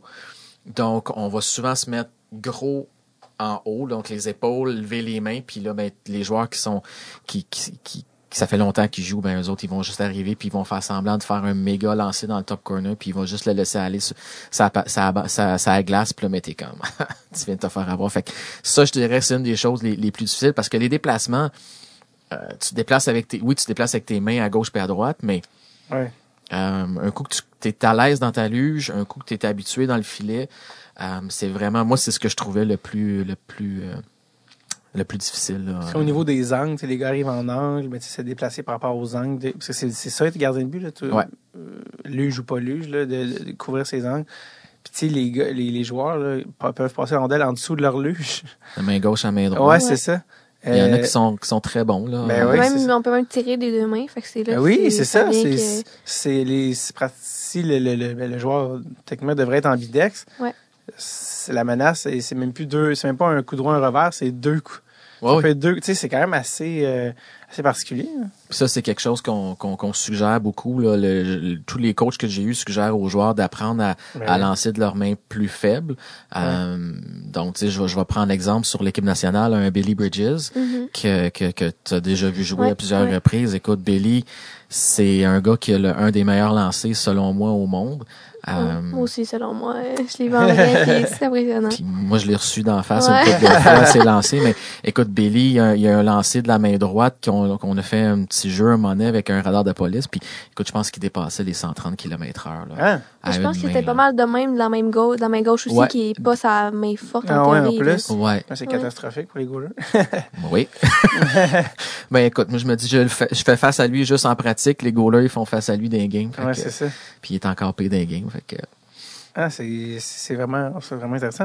Euh, je vais parler à, aussi à, à Raph parce que tu as un, un parcours assez particulier parce que ça- ça t'es sur comme tellement d'équipes en même temps, masculine, féminine, que euh, peu comprendre. Fait t'as- d'abord avant tout, c'est l'équipe québécoise que tu as faite, masculine, c'est ça? Non, j'ai fait en, au début, c'est l'équipe féminine euh, nationale. Canadien. À ça à 14 ans. Ouais, à 14 ans. Mais en fait, ce qu'on doit dire, c'est Ce que comparé aux hommes. Extrêmement jeune. Ouais, mais c'est ça. C'est que, comparé aux hommes, euh, on n'est pas avec Hockey Canada. Donc, on n'est pas fédéré. OK. Puis, on n'est pas aux Paralympiques non plus. Euh, tout Ça, ça. va falloir que ça change. Ouais, Ouais, c'est tout ça, ça, par rapport à parce qu'il n'y a pas assez de pays dans le monde qui sont représentés euh, au niveau féminin. Mhm. Euh, donc tout ça euh, a fait que j'ai pu persévérer au niveau des hommes aussi, puis que j'ai fait l'équipe nationale féminine très jeune parce que le sport est pas autant développé Ouais. que au niveau des hommes. Là maintenant, il y en c'est- possible, il y en a qui le font, là, des gars comme Carbet Smith puis qui font très jeunes, mais euh, c'est beaucoup plus difficile. Tu sais, moi, oui, j'étais bonne, mais j'étais pas, euh, j'étais pas une Sidney Crosby du hockey là. Je dis, j'étais pas. euh, À 14 ans. C'est ça, Tu jouais pas depuis si longtemps. j'avais un bon potentiel, mais Ouais. j'étais pas la meilleure de l'équipe. J'étais une Ouais. fille de quatrième, quatrième trio. Puis, euh, fait que j'ai commencé avec l'équipe féminine à 14 ans. Puis, euh, moi, j'en me prends des challenges, j'ai envie pour que je continue à aimer ça, un sport, puis Ouais. euh, quelque chose. Euh, c'est ça, j'ai l'objectif. Puis après ça, ben moi j'ai pratiqué avec euh, les gars de l'équipe provinciale euh, Team Québec, dont Ben a déjà fait partie. Euh, puis euh, c'était comme des grands frères pour moi, tout le temps des, des conseils puis tout ça. Puis à un moment donné, j'ai dit là, ça serait fun que je sois cette équipe-là. Fait que euh, là, deux ans, je me suis donné des défi de faire l'équipe soit à 16 ans ou 17 ans. Puis l'année passée, ça a été euh, j'ai fait l'équipe provinciale. À 16 ans. Euh, ouais, de peine et de misère parce que je me suis je me suis blessée en début d'année, une commotion. Euh, fait que ça a été un peu difficile de faire le camp de sélection et tout. Ben, j'ai fait l'équipe, j'étais super contente. Puis euh, après ça, boum, au mois de mai, je reçois une invitation de Hockey Canada pour l'équipe développement masculine. Euh, T'es invité au camp. Euh, j'étais vraiment sous le choc, là. Je veux dire, au niveau des hommes, Hockey Canada, l'équipe provinciale, je me dis OK. Mais là, l'équipe nationale, c'était vraiment quelque chose de, de, de mon gars, là. Je comprenais rien de ce qui Mhm. m'arrivait. Puis, euh, on était quatre filles invitées. Je me suis rendue là. Euh, au début, je m'étais, oh, c'est une expérience. Sais, je m'attendais Ouais. pas à faire l'équipe, une expérience, ça va être cool, je vais apprendre plein d'affaires. Combien de filles t'as dit? On était quatre. 4. Ouais, on était quatre, euh, les, le, en fait, le top 4 de l'équipe nationale féminine. Puis, euh, on est arrivé là, je regardais les gars, je dis, bon, je pensais pas avoir des chances, mais là, euh, ça s'enligne pour que je Ah puisse ouais? le faire. Ouais, ouais. Tu trouvais qu'il était moins bon que tu aurais cru? Ben, j'ai ça. avais toutes déjà vu jouer. OK. Euh, parce que dans les équipes provinciales, tu j'avais fait Ouais, des matchs ouais. contre Team Ontario, j'avais, j'ai déjà côtoyé les gars d'Alberta. Fait que, tu je savais un peu c'était quoi leur, leur type de jeu, puis j'avais déjà été voir le- les matchs de l'équipe nationale d'événements. Puis, euh, quand j'étais arrivée là, tu sais, j'avais comme un peu une, peut-être, en étant une fille, tu te dis, mon Dieu, euh, ils sont bons, puis tu sais. Mais quand je suis arrivée là, puis je les ai vus faire des drills, puis tout, j'ai dit, mon Dieu, euh, je suis pas en arrière d'eux autres, je veux dire, j'ai autant de chance qu'eux autres.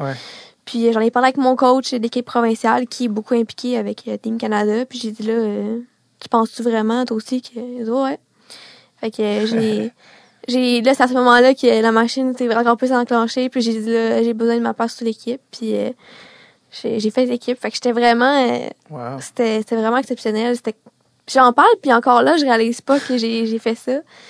Puis euh, c'est là que j'ai compris que j'avais encore plus peut-être de nouvelles étapes qui vont arriver, peut-être euh, être invitée. Là, y a- ma capitaine de l'équipe nationale féminine, elle a été invitée au camp de sélection pour le vrai, la vraie équipe, là. les gars qui vont aux Paralympiques et tout. Puis euh, récemment, moi j'ai pas été invitée euh, parce que tu j'ai encore un quand même un bon laps comparé à elle. Juste rappeler que t'as 17 ans. Mais c'est Ouais, aussi. aussi. Mais euh, c'est mon but euh, pour la prochaine saison, euh, puis Mhm. dans les prochaines, de me faire inviter au camp, Wow. au moins, puis après ça, peut-être de trouver une équipe, un, un spot sur l'équipe. Ouais, dans l'espoir aussi que ça débloque au niveau Ouais. euh, équipe féminine canadienne, d'avoir Ouais, une équipe vraiment, nationale. ça, ouais. ça, ça, Mais ça- on, tu sais, on voit des, des changements parce que tu sais que Hockey Canada nous invite au camp des gars, ça, Ouais, ouais. ils reconnaissent qu'il y a du talent au niveau des filles puis qu'il y a une ouverture d'esprit qui se fait. Puis euh, ils viennent de nous donner un chèque de 150 000 avec leur fondation Mm. pour développer notre sport justement. Fait que ça c'est encore euh, une ouverture d'esprit, c'est un, un pas à l'avant qu'on fait, mais on va voir qu'est-ce que le futur nous. euh, Une réserve. ouais. mais Comment c'est que- comment c'est reçu que c'est comme devenu mix le sport, parce que les sports sont quand même assez genrés traditionnellement, là, euh, Ouais. gars, filles, c'est assez universel. Mhm. Là, dans ce cas-ci, c'est comme non, tout le monde va être ensemble. Ouais. Euh, comment c'est reçu ça par les gens, euh, les joueurs, euh, je sais pas, les, les gens en général, ouais? Je, honnêtement, je sais pas. Moi, je dirais personnellement, je dirais il y en a qui se réjouissent, il y en a qui c'est peut-être une, une frustration. Mm. Euh, je pense peut-être plus pour le niveau des paraplégiques des hommes, euh, parce que on le voit de plus en plus là, que c'est pas mal juste des amputés sur les équipes nationales. C'est c'est vraiment triste comme euh, comme phénomène parce que tu sais c'est c'est on est tous des handicapés, on a tous les mêmes euh, on, est, on peut tout le faire, mais il y a des, il y a des gens qui euh, sont restreints par leur corps. tu sais. Fait que Ouais. Je pense qu'une qu'une femme puisse te battre parce qu'elle est amputée puis qu'elle a plus de ressources ben, avec son Physique, corps que ouais. toi. Je pense que ça peut être une frustration, mais j'ai pas, moi j'ai pas vécu euh, au camp des, euh, pas ça passe sur l'équipe puis Mm. euh, quoi que ce soit. Là. Ouais, puis en même temps, tu vas avoir les meilleurs. Ça, Ça, c'est, moi, c'est ça mon opinion là-dessus. Ouais. Euh, tu vas avoir les meilleurs, puis si ça fait en sorte que euh, la meilleure personne, c'est ça, ça donne à être Ralph ou peu importe, ben tu vas avoir la meilleure équipe sur la glace. Puis oui, c'est plate. Puis tu sais, on, on regarde n'importe quel sport, mais si si, si t'arrives là, le, mettons, on, on parle beaucoup du Canadien là dans la région de Montréal, là, mais Ouais. tu sais, si t'as deux joueurs, euh, puis il y en a un qui est meilleur que l'autre, pourquoi tu prendrais le, le moins bon des deux? Parce Ouais. que est québécois. peu importe, ouais, parce qu'il est québécois Ouais. ou quoi que ce soit. Fait que tu sais, c'est moi je trouve je trouve ça le fun, puis euh, de, de de voir le, le sport comme ça évoluer, surtout du côté féminin. Euh, tu sais, on se dit, on, si on recule à il y a plusieurs années, le hockey féminin, le hockey conventionnel féminin, personne connaissait ça. Ouais. Euh, puis là, ben, c'était des noms comme euh, France Saint-Louis, euh, Ouais. Caroline Ouellette, euh, Kim. Saint-Pierre, euh, Marie-Philippe. Euh, c'est tu sais, c'est toutes des, des femmes qui ont qui ont bâti le sport à travers les années. Puis Ouais. moi, je, je vois dans plusieurs années des, des noms comme celui de Raphaël ressortir euh, dans les, les filles qui vont avoir bâti le sport du hockey luge féminin. Là. Euh, fait que ça va vraiment être. Moi, j'ai j'ai vraiment hâte de voir ce que les. Écoute, il n'y a pas besoin d'aller loin, là, les 5 à 10 prochaines années vont réserver pour Ouais. le, le hockey luge. euh, Est-ce que tu penses qu'ils vont mettre des quotas, par exemple, sur les équipes olympiques de ça prend tant de paraplégiques? Mais ils en ont parlé. Ils parlaient surtout d'un système de pointage comme on voit au basket en ouais, fauteuil ouais, roulant. exact, exact. Donc, les amputés voudraient beaucoup de points comparé aux paraplégiques. Ouais, ouais, ouais. Euh, qui c'est triste pour nous les les amputés personnellement je trouve ça très triste mais en même temps c'est encore là ça serait plus juste je pense Mhm, mhm. puis ça donnerait la chance à tout le monde qui euh, pas qui ont pas le talent parce qu'on a vu il y en a comme Joey Leroux c'est qui est provincial un sens un hockey sense comme personne a Ouais. mais puis un tir un bon tir mais son physique lui permet pas de se rendre plus loin parce que c'est c'est juste ça c'est la vie Désavantagé. c'est ça. Fait que c'est- c'est c'est triste parce que ça peut être, il pourrait être un, Dundee une amputation, puis c'est un gars qui pourrait être du premier trio international. Ouais, ouais, ouais. Fait que, tu sais, Ça serait plus juste, mais tu sais, dans tous les cas, il va y avoir des gens qui vont être Ouais. tristes. Puis Je pense que ça, en fait, ce que ça, ça l'aiderait. Euh, tu sais, si on regarde présentement, il y a, il y a deux, trois grosses puissances au hockey, Ouais. au hockey euh, Ouais, sur luge. Canada, États-Unis, c'est, c'est, c'est à peu près les, Ouais. c'est les top, les meilleurs au monde. Puis les États-Unis, c'est, c'est quoi, à 80%, c'est des doubles amputés, là. Euh, euh, c'est des Speedy Gonzalez à la glace, là, puis ils contrôlent leur luge comme ça, n'a pas de bon sens. Fait que c'est sûr que tu vas avoir les meilleurs, mais en même temps, si t'arrives que tu as toujours les deux mêmes équipes qui s'affrontent en finale, Ouais. ben, à un moment donné, ça va faire en sorte que le sport a des risques de disparaître. Fait que, peut-être que d'avoir un système de pointage, moi, je suis pas en faveur de ça, là, mais avoir un système de pointage ferait en sorte que peut-être qu'il y a des équipes qui, euh, tu, tu diminuerais peut-être le niveau de talent des équipes comme Canada et États-Unis, mais ça ferait en sorte que ça serait un meilleur challenge pour les autres équipes euh, qui ont pas autant de que, que, que un, les personnes handicapées qui sont peut-être pas aussi acceptées dans la société que qu'on l'est au Canada et aux États-Unis. Euh, fait ça permettrait peut-être d'avoir des meilleures compétitions, des meilleurs comprends. challenges. C'est qui les autres euh, équipes? Tu disais, euh, mettons, c'est tout le temps deux, trois mêmes équipes. Tu as dit Canada, USA. Est-ce que la Suède est là-dedans? Est-ce qu'il y a des... Suède sont survenus. Hmm, Ils étaient là il y a ben, plusieurs années. Là, la mais, euh, troisième, ce serait la Russie, mais là, ils ont Ah été ouais. enlevés des Paralympiques à cause de toutes les affaires de dopage. Ah ouais, mais, ouais, la Suède, euh, j'en ai pas Ben, entendu on- parler. Fait que c'est vraiment Canada. euh, Canada, euh, États-Unis, la Corée se débrouille bien. Ouais. Euh, on a, Japon. le Japon s'est débrou- bien débrouillé pendant plusieurs années. Euh, Étonnant quand même, parce qu'au niveau du hockey traditionnel, le Japon, ça n'a jamais été dans la discussion. Non. Là, tu sais. Fait que c'est drôle. là, au hockey luge, ils, ont- ils ont- sont représentés quand même. Ouais, puis on sont représentés depuis beaucoup depuis plusieurs années. Euh, t'as la Norvège qui était euh, dans, dans quand moi je, je, je jouais la Norvège c'était l'équipe à battre là, Ah ouais. en 2000 euh, au Paralympique de 2006 eux autres qui étaient ils étaient certains de tout gagner. là. Mm. Euh, puis finalement, ben, ils, ont, ils ont eu une déception. euh, plate pour eux Canada. autres. Plate pour eux autres, mais le fun pour nous autres. Mais euh, mais c'est ça, c'est vraiment euh, c'est ça les, les, les, les grosses puissances. Puis c'est normal que Canada et États-Unis c'est les deux meilleures équipes en ce moment parce qu'on a deux programmes de hockey bien développés. Mhm. Euh, fait qu'il faut juste continuer à développer ces Ouais. programmes-là. là. J'ai lu, Raph, que t'es- ben, je sais pas ce qu'on peut dire comme rêve, que t'as comme rêve que, bon, on parlait des 5-10 prochaines années, que le temps que ça fasse son bout de chemin, que tu rêvais de voir une équipe de hockey féminine de hockey luge aux Olympiques de 2026. Ouais. euh, Euh, on parle de, de pas ceux de 2022, Ouais. ceux d'après. Puis comme quoi, tu disais même, je serais, ça serait bon parce que je serais rendu dans mon prime. ouais, exactement. Ça, ça, ça en dit long à quel point tu es jeune. Et, euh, et donc, juste, fait que c'est, c'est un, c'est, est-ce que c'est quelque chose que tu penses que, qui se peut, ça, 2026, de dire que dans deux Olympiques, il va y avoir aux Paralympiques du hockey sur le? Euh, je, vais être, honnête- je vais être honnête avec toi. On, on pensait faire les prochains Paralympiques, non ceux de 2022. 22. Euh, malheureusement, il y a eu des, des choses qui, avec euh, le comité paralympique puis tout, ça s'est juste pas fait. Euh, mais on, honnêtement, là, cette année, il y a comme un- une grosse évolution. Là. Il, y a des, il y a même des gens qui parleraient que notre équipe puis les équipes des États-Unis, euh, au niveau des filles, Ouais. affronter, parce qu'au niveau des, des gars, ça, ça marche par pool. Mhm. Fait que dans les championnats du monde, t'as le pool A, t'as le pool B, t'as le pool C. Fait que le A, c'est c'est euh, Team Canada, Team USA, puis tout Ouais. ça. Puis dans les plus bas, ben c'est ça marche par force de pays. Ouais. Puis nous, on irait affronter peut-être un pool C ou un pool B au niveau des hommes. Donc juste ça, si on est capable d'aller faire ça dans les championnats du monde, ben on ferait parler notre on tu sais, dire qu'au niveau des filles ça existe aussi. Fait que ça serait vraiment un bon un bon début. Parle de marketing. Là, C'est ça exactement, ben c'est c'est là qu'on est parce que Ouais. c'est pas de le, le sport est déjà est présent au niveau des hommes. Fait que c'est juste de faire du marketing pour que les femmes disent hey moi aussi je peux jouer puis comme Ouais. j'y vais. Si tu veux assurer une relève, il faut que les gens savent que ça existe. C'est exactement ça. Puis, tu sais, même au niveau du Canada, nous, quand on va dans des camps d'entraînement, la majorité du, de ce qu'on fait, oui, on s'entraîne, on joue des matchs, mais c'est des, on va parler, on va dans les comités, on fait, on fait des essais, puis c'est vraiment plus du marketing que de vraiment Ouais. performer, je dire ça comme ça, puis s'entraîner, focuser vraiment sur, euh, Faire découvrir le sport. c'est ça. Euh, quand tu as parlé de tu as joué avec les gars au niveau provincial, au niveau. euh, je suis quand même curieux de savoir comment ça s'est passé. euh, euh, tu sais, c'est quand même particulier que tu arrives avec les gars, Mhm. surtout à adolescents. Ouais, ouais. Je suis tellement content de pas être adolescent en ce moment. en posant- Mais je suis comme, tu sais, d'arriver à 16 ans dans une chambre de hockey, les Mhm. gars, les filles.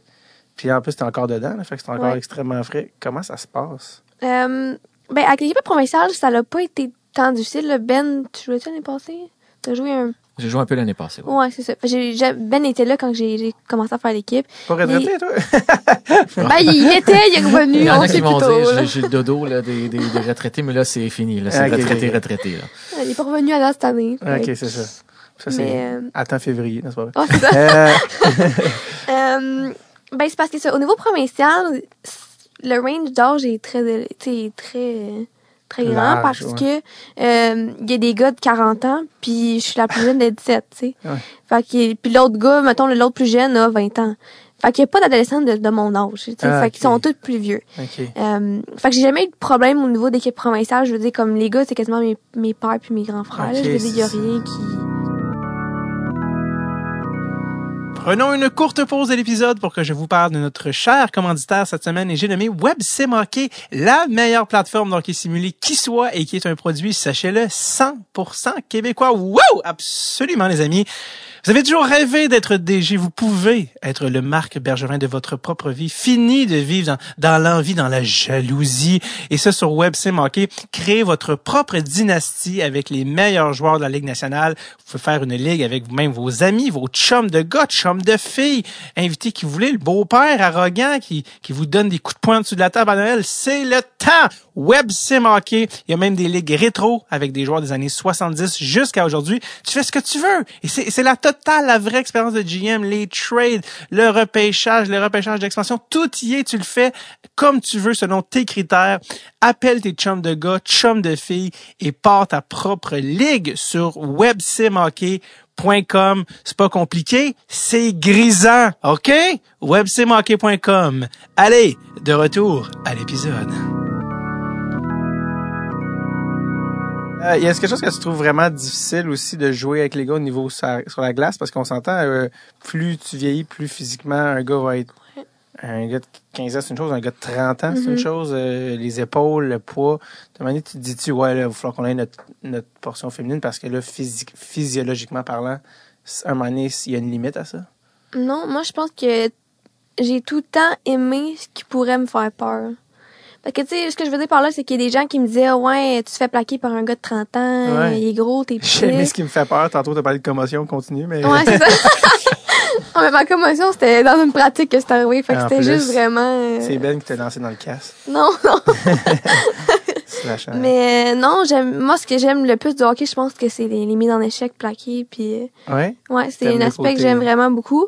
Fait que c'est plus un challenge pour moi puis ça me permet de vraiment me me dépasser justement. Mhm. Comparé aux filles, je suis dans le top au monde. Fait que tu sais, c'est pas euh, j'ai pas me lancer de fleurs là, c'est pas que- pas ça mon point, mais je veux dire que Objectivement parlant. Ouais, c'est ça. Que, tu sais, oui, j'ai du fun, mais que, tu sais, j'en ai encore plus. Ça me challenge plus en tant qu'athlète de jouer avec les hommes qu'au niveau des femmes. Donc, euh, c'est Ouais. vraiment. euh, C'est cool. Ça t'aide à, à, à ouais. Je pense pas que si j'arrête, c'est parce que les gars vont être rendus trop gros. Là. Si je vais arrêter, c'est juste que je suis plus dans le top. euh. Mhm. Si ça marche plus, j'ai plus le, le talent pour le faire. Ou... euh.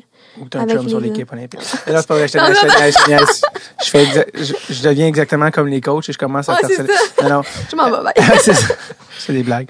Euh, ben, on t'a pas oublié. Depuis tantôt, Non, il est là.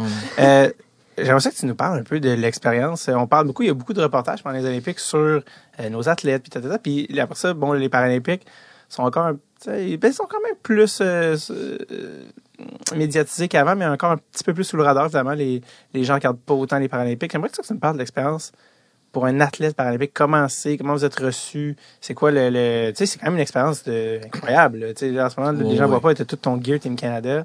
Euh, C'était allé à quand même euh, plusieurs, trois Olympiques. Ça fait que tu as quand même vécu aussi ce range-là, Mhm. euh, que les athlètes professionnels ont même... hey, un athlète professionnel qui va à trois Olympiques, c'est rare, là, tu sais, dans le sens sur... euh, on parle de presque... ben, on parle de 12 ans là, de temps. Ma question est déjà trop longue.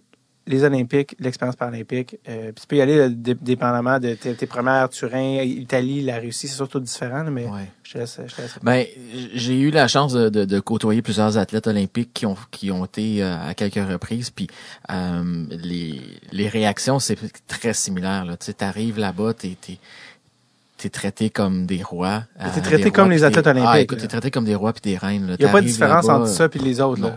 Ben, en fait, je, te dirais que euh, je, vais parler beaucoup de Sochi vu que c'est les derniers puis c'est sûr que j'ai- plus de, de, de souvenirs. Mm. Euh, mais à Sochi, ils ont eu un problème pendant les Paralympiques de bénévoles. Il y en avait trop. Il y avait trop de bénévoles pour les Paralympiques. Les gens étaient Hey, là ça, pour les drôle. Olympiques et les gens ont voulu rester pour les Paralympiques. Parce que Trop ils de bénévoles. mais je, je vais donner un exemple. On avait un bénévole qui était là. Il y, a, il y a un autobus qui se promène sur le village pour les athlètes. Ben, chaque, chaque pays a leur autobus, mais Mm. il y a, il y a pas d'auto, il y a pas de, de euh, tu sais, il y a pas de moto, il y a, il y a pas de civils qui se promènent en auto là-dessus. Donc, euh, en fait, sur le village olympique, il- L'autobus qui est là, c'est l'autobus autorisé. Et ils ont, il y a, un bénévole, ils ont créé un poste pour un bénévole qui était de tasser deux cônes pour laisser passer l'autobus et de remettre les deux comptes quand l'autobus était passé. Donc, c'était ça sa job. Puis lui, je me souviens, écoute, il y a un monsieur qui était là, là, il travaillait de 6 heures le matin à 6 heures le soir. Il partait, puis il revenait le lendemain matin à 6 heures, puis il était là pendant toutes les, toutes les journées des Paralympiques. C'était ça sa job. Beau temps, mauvais temps, il tassait deux comptes qui avaient aucun rapport dans, dans, Ouais. dans, dans la vie.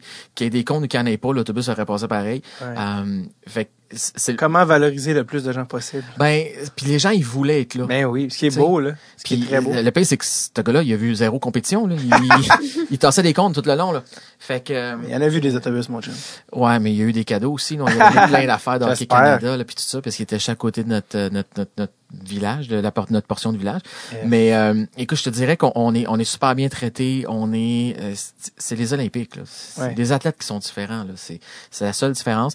Et tu sais, t'arrives là, là moi je me souviens, là, écoute, euh, quand on est arrivé à, à Turin en 2006, euh, on est arrivé devant le village olympique, là, puis là je regardais le village, puis il y a un de mes chums, il était là, il dit, voyons, t'es-tu correct, là, T'as- t'as- t'as- t'as-tu un malaise, t'as-tu quelque chose, j'ai figé là, là, Ah, tu sais, j'avais de l'air d'un, comme si j'avais trois ans, puis tu m'étais, tu m'avais emmené au pôle Nord devant le, le village du Père Noël, là, tu sais, puis écoute, j'ai, figé là, là, puis ça, un de mes chums me disait, Hey, ouais, viens-t'en, là, on va rentrer, c'est, tu sais, comme n'importe quel athlète, c'est un rêve que tu caresses depuis que t'es jeune, dans la majeure partie des, des, des cas, tu sais, tu prends n'importe quel athlète olympique qui ont souvent commencé leur sport très jeune.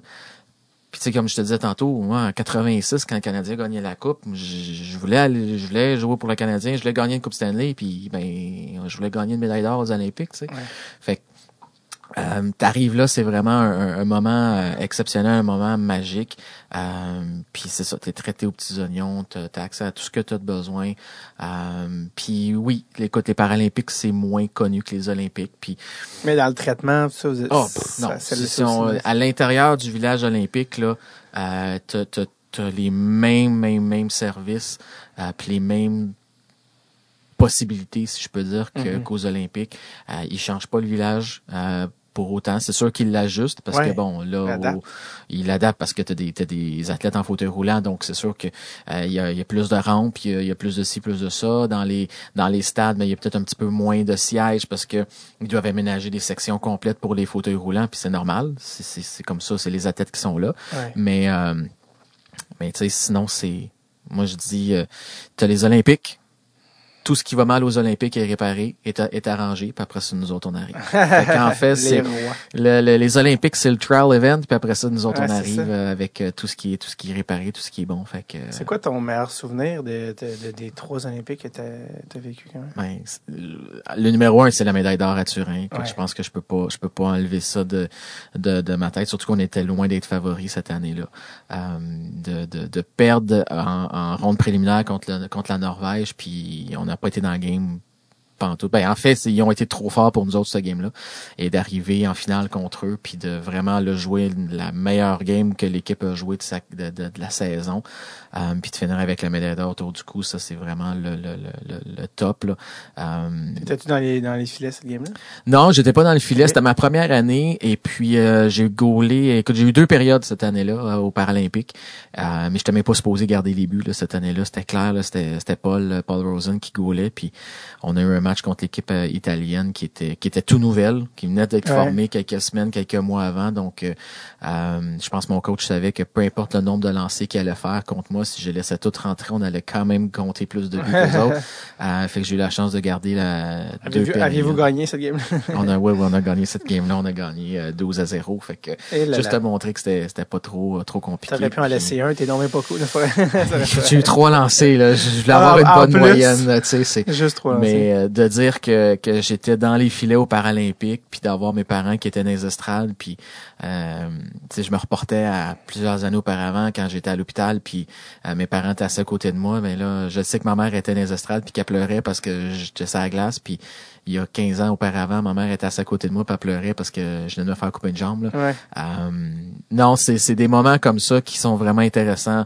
Euh, Vancouver, écoute, on a fini quatrième, là, mais de dire que tu joues aux Paralympiques chez vous, dans ton Ouais. pays, euh, tu joues un match de hockey, t'es sur la glace, puis il y a 7000 places dans l'aréna, puis il y a 6999 personnes qui crient pour le Canada, puis il y en a juste un qui sait pas ce qu'il fait là. Fait que, euh, mais de, de, de, de triper comme ça, d'avoir la, la foule derrière toi, c'est quelque chose que que, que j'aurais pas la chance de vivre souvent dans ma vie. C'est-tu l'événement le plus crève-cœur que t'as vécu, euh, la défaite à Vancouver? Euh, La dé- ben écoute, ça c'est clair. Surtout en demi-finale, de dire qu'on arrive en demi-finale contre le Japon, qui est une équipe contre qui on n'a jamais perdu. Euh, j'ai été déçu parce que c'est tout le temps moi qui affrontais le Japon euh, comme gardien de but, vu que c'était une équipe B, si on peut appeler ça comme ça. Euh, fait que mon c'est coach me faisait gauler tout le temps. Et puis quand on est arrivé en demi-finale contre le Japon, il a décidé de faire garder les buts par l'autre gardien. Puis j'ai plaidé ma cause, j'ai expliqué que moi je les connaissais euh, par cœur. Et puis euh, il est allé avec son, comme on dit, son gut feeling. Il dit je vais mettre mon number one goalie. Puis euh, écoute, euh, on ne sait pas qu'est-ce qui qu'est-ce qui se serait passé si ça avait été moi qui avait gaulé, Ouais. là, mais ça l'a fait en sorte qu'on on n'a pas gagné la game. Puis là, ben, je pense que l'équipe était juste trop démoralisée. Puis on est arrivé en, en finale contre la contre, euh, contre la Norvège encore une fois. Puis, Pour ça, c'est pour le, le bronze. pour le bronze, Ouais. puis on, on a perdu contre, euh, contre les Norvégiens. Écoute, une- encore une fois, une défaite crève-cœur. là. Je pense qu'ils ont compté, il restait 2,3 secondes à faire dans le game, là, puis, euh, pour qu'ils gagnent la, la médaille de bronze. là. Mm. Mais, euh, fait que c'était pas notre année. Euh, fait que ça, c'était vraiment décevant, mais quand même des souvenirs, des souvenirs extraordinaires là, de, de, de dire que tu rentres dans un stade, quand t'es t'es des cérémonies d'ouverture, tu rentres dans un stade, t'es le Canada, t'es les derniers qui rentrent, il y a 75-80 000 personnes Ouais, dans un stade qui crient, là, c'est, que j'en parle, j'ai encore des frissons, là. Mais, euh, puis après ça, ben, de finir ça à Sochi avec une médaille de bronze euh, autour du cou, là, ça, des très beaux souvenirs. Très, très, très, très beaux Est-ce que ça te fait rêver, euh, Raphaël, Ouais, ouais, euh, ouais. J'ai hâte de vivre ça. ouais. d'aller aux Olympiques? Ouais. Est-ce que vous avez un, tu sais, un, chaque sport a son ambassadeur, tu sais, je veux dire, euh, le, le- le hockey, eu Wayne Gretzky, euh, Marie-Philippe Poulain, on dit que c'est la Crosby du hockey féminin.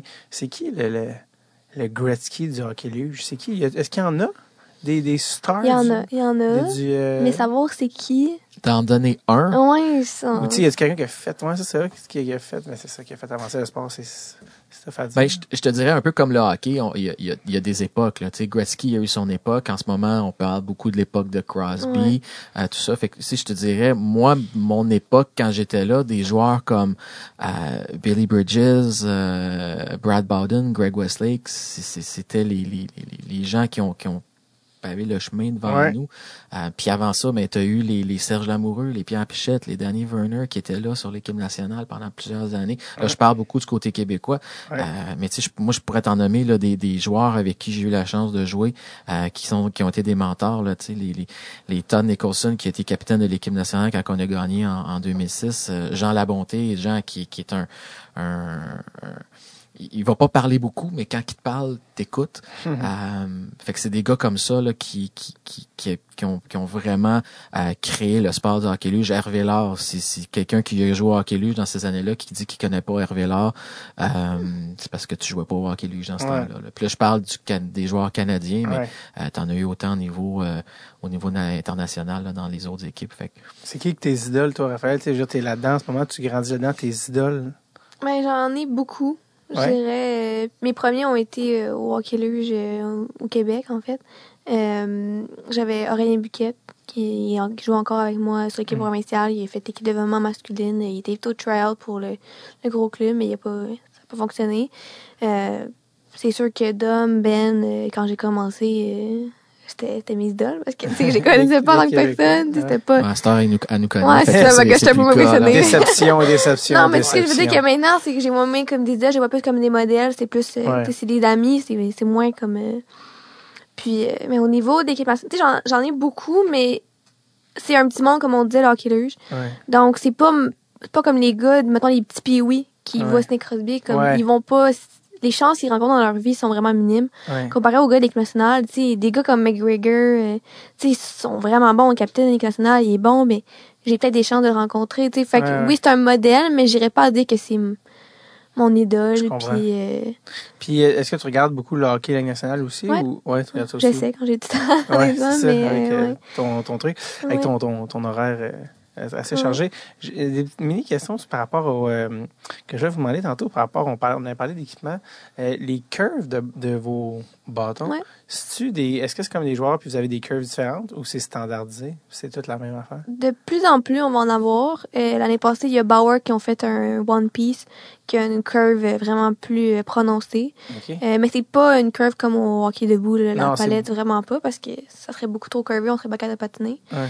Mais de plus en plus, on va avoir des, des curves qui... euh, je pense que ça, ça montre une évolution dans le sport dans les dernières années, que, euh, tu sais, on est parti de bâtons en bois, euh, puis ben simple. Puis là, de plus en plus, ben, il y a Warrior qui est arrivé avec une palette euh, un petit peu plus euh, technologique, je pourrais dire ça comme ça. Puis... euh, Modèle? Ouais, moderne. Puis là, Power, puis Warrior qui ont sorti des One Piece Mhm. avec des curves vraiment plus spéciales. Puis c'est des choses qui nous permettent de perfectionner notre tir. Fait que c'est... Très nice que tu ta curve. Ouais, peut-être un jour. Parce que François, que je disais tantôt, euh, France Saint-Louis est venu au podcast récemment, puis là, le, le bâton que tu vois, Sherwood, c'est euh, c'est parce que France était la première femme à avoir sa curve. Ok, la première femme à avoir son nom de curve, F Saint-Louis. Ce serait nice que tu serais la première Ouais. femme à hockey lui a sa curve. peut-être. Ah, tout malade. Euh, par rapport aussi au, au changement pour les pour les, les joueurs, les Mhm. patineurs, euh, les c'est pas comme c'est pas comme hockey régulier, vous pouvez pas sauter par la bande avec votre luge, ça n'a aucun sens. Comment ça fonctionne, le- la rotation des joueurs? Euh, ben, y a Pour ceux qui n'ont jamais vu ça. Ouais, il y a deux options en fait. Euh, si on joue dans une euh, dans une aréna adaptée, euh, les bandes vont être spéciales. Donc euh, probablement que de plus en plus on voit ça au Québec puis partout au Canada. Euh, c'est des bandes qui vont avoir des vitres euh, dans le milieu des bandes pour que nous quand on est de l'autre côté mais on voit. Ouais. Puis euh, pour qu'on embarque dessus, il y a pas le, le petit step, on le voit pas, il y en a juste pas. Ouais. C'est à la hauteur de la glace. Puis euh, du coup dans, dans le banc en fait, c'est comme un plexiglas qu'on a mis, fait qu'il y a une fausse patinoire euh, qu'on est capable de piquer dessus puis s'avancer. Fait que c'est ça, on- c'est comme ça ça marche. Puis on a un côté euh, défense avant. Puis généralement, quand on va faire un changement, on va, on va rentrer du banc des défenseurs si on est avant pour aller avant. Ouais. Puis les défenseurs vont entrer euh, juste de Mm. leur banc, mais c'est ça. C'est Puis pas, c'est pas trop crowded, là, tu sais, pour glisser, c'est pas, ça se fait bien. non, ça se fait Ouais. bien. Euh, généralement, quand on, ben, quand c'est sec, ça va moins bien, mais quand tu mets de l'eau après ça, ça glisse euh, super Puis bien. le banc, il est enlevé. Fait que Ouais, Ça- ouais, ouais. Il- le, le banc en, fait- en fonction, il- pour les pour les le, le hockey conventionnel, Ouais. il est enlevé. Fait que ça Ouais. donne ça, ça crée plus de place Ouais, pour les fait joueurs. que c'est que c'est quand même des bancs assez larges.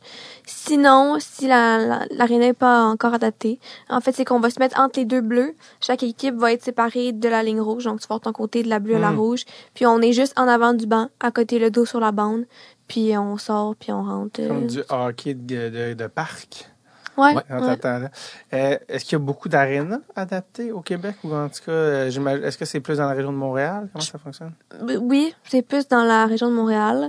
Euh, Je dirais que euh, je sais pas si c'est une, une nouvelle règle officielle ou si c'est non officielle, mais euh, je dirais que dans les dernières années, lorsqu'il y avait euh, un aréna qui était qui était construite Mhm. euh, ou une patinoire qui était rénovée, euh, je pense que maintenant ils ont ils ont comme pas le choix d'avoir moins de patinoire adaptée pour pour le hockey luge.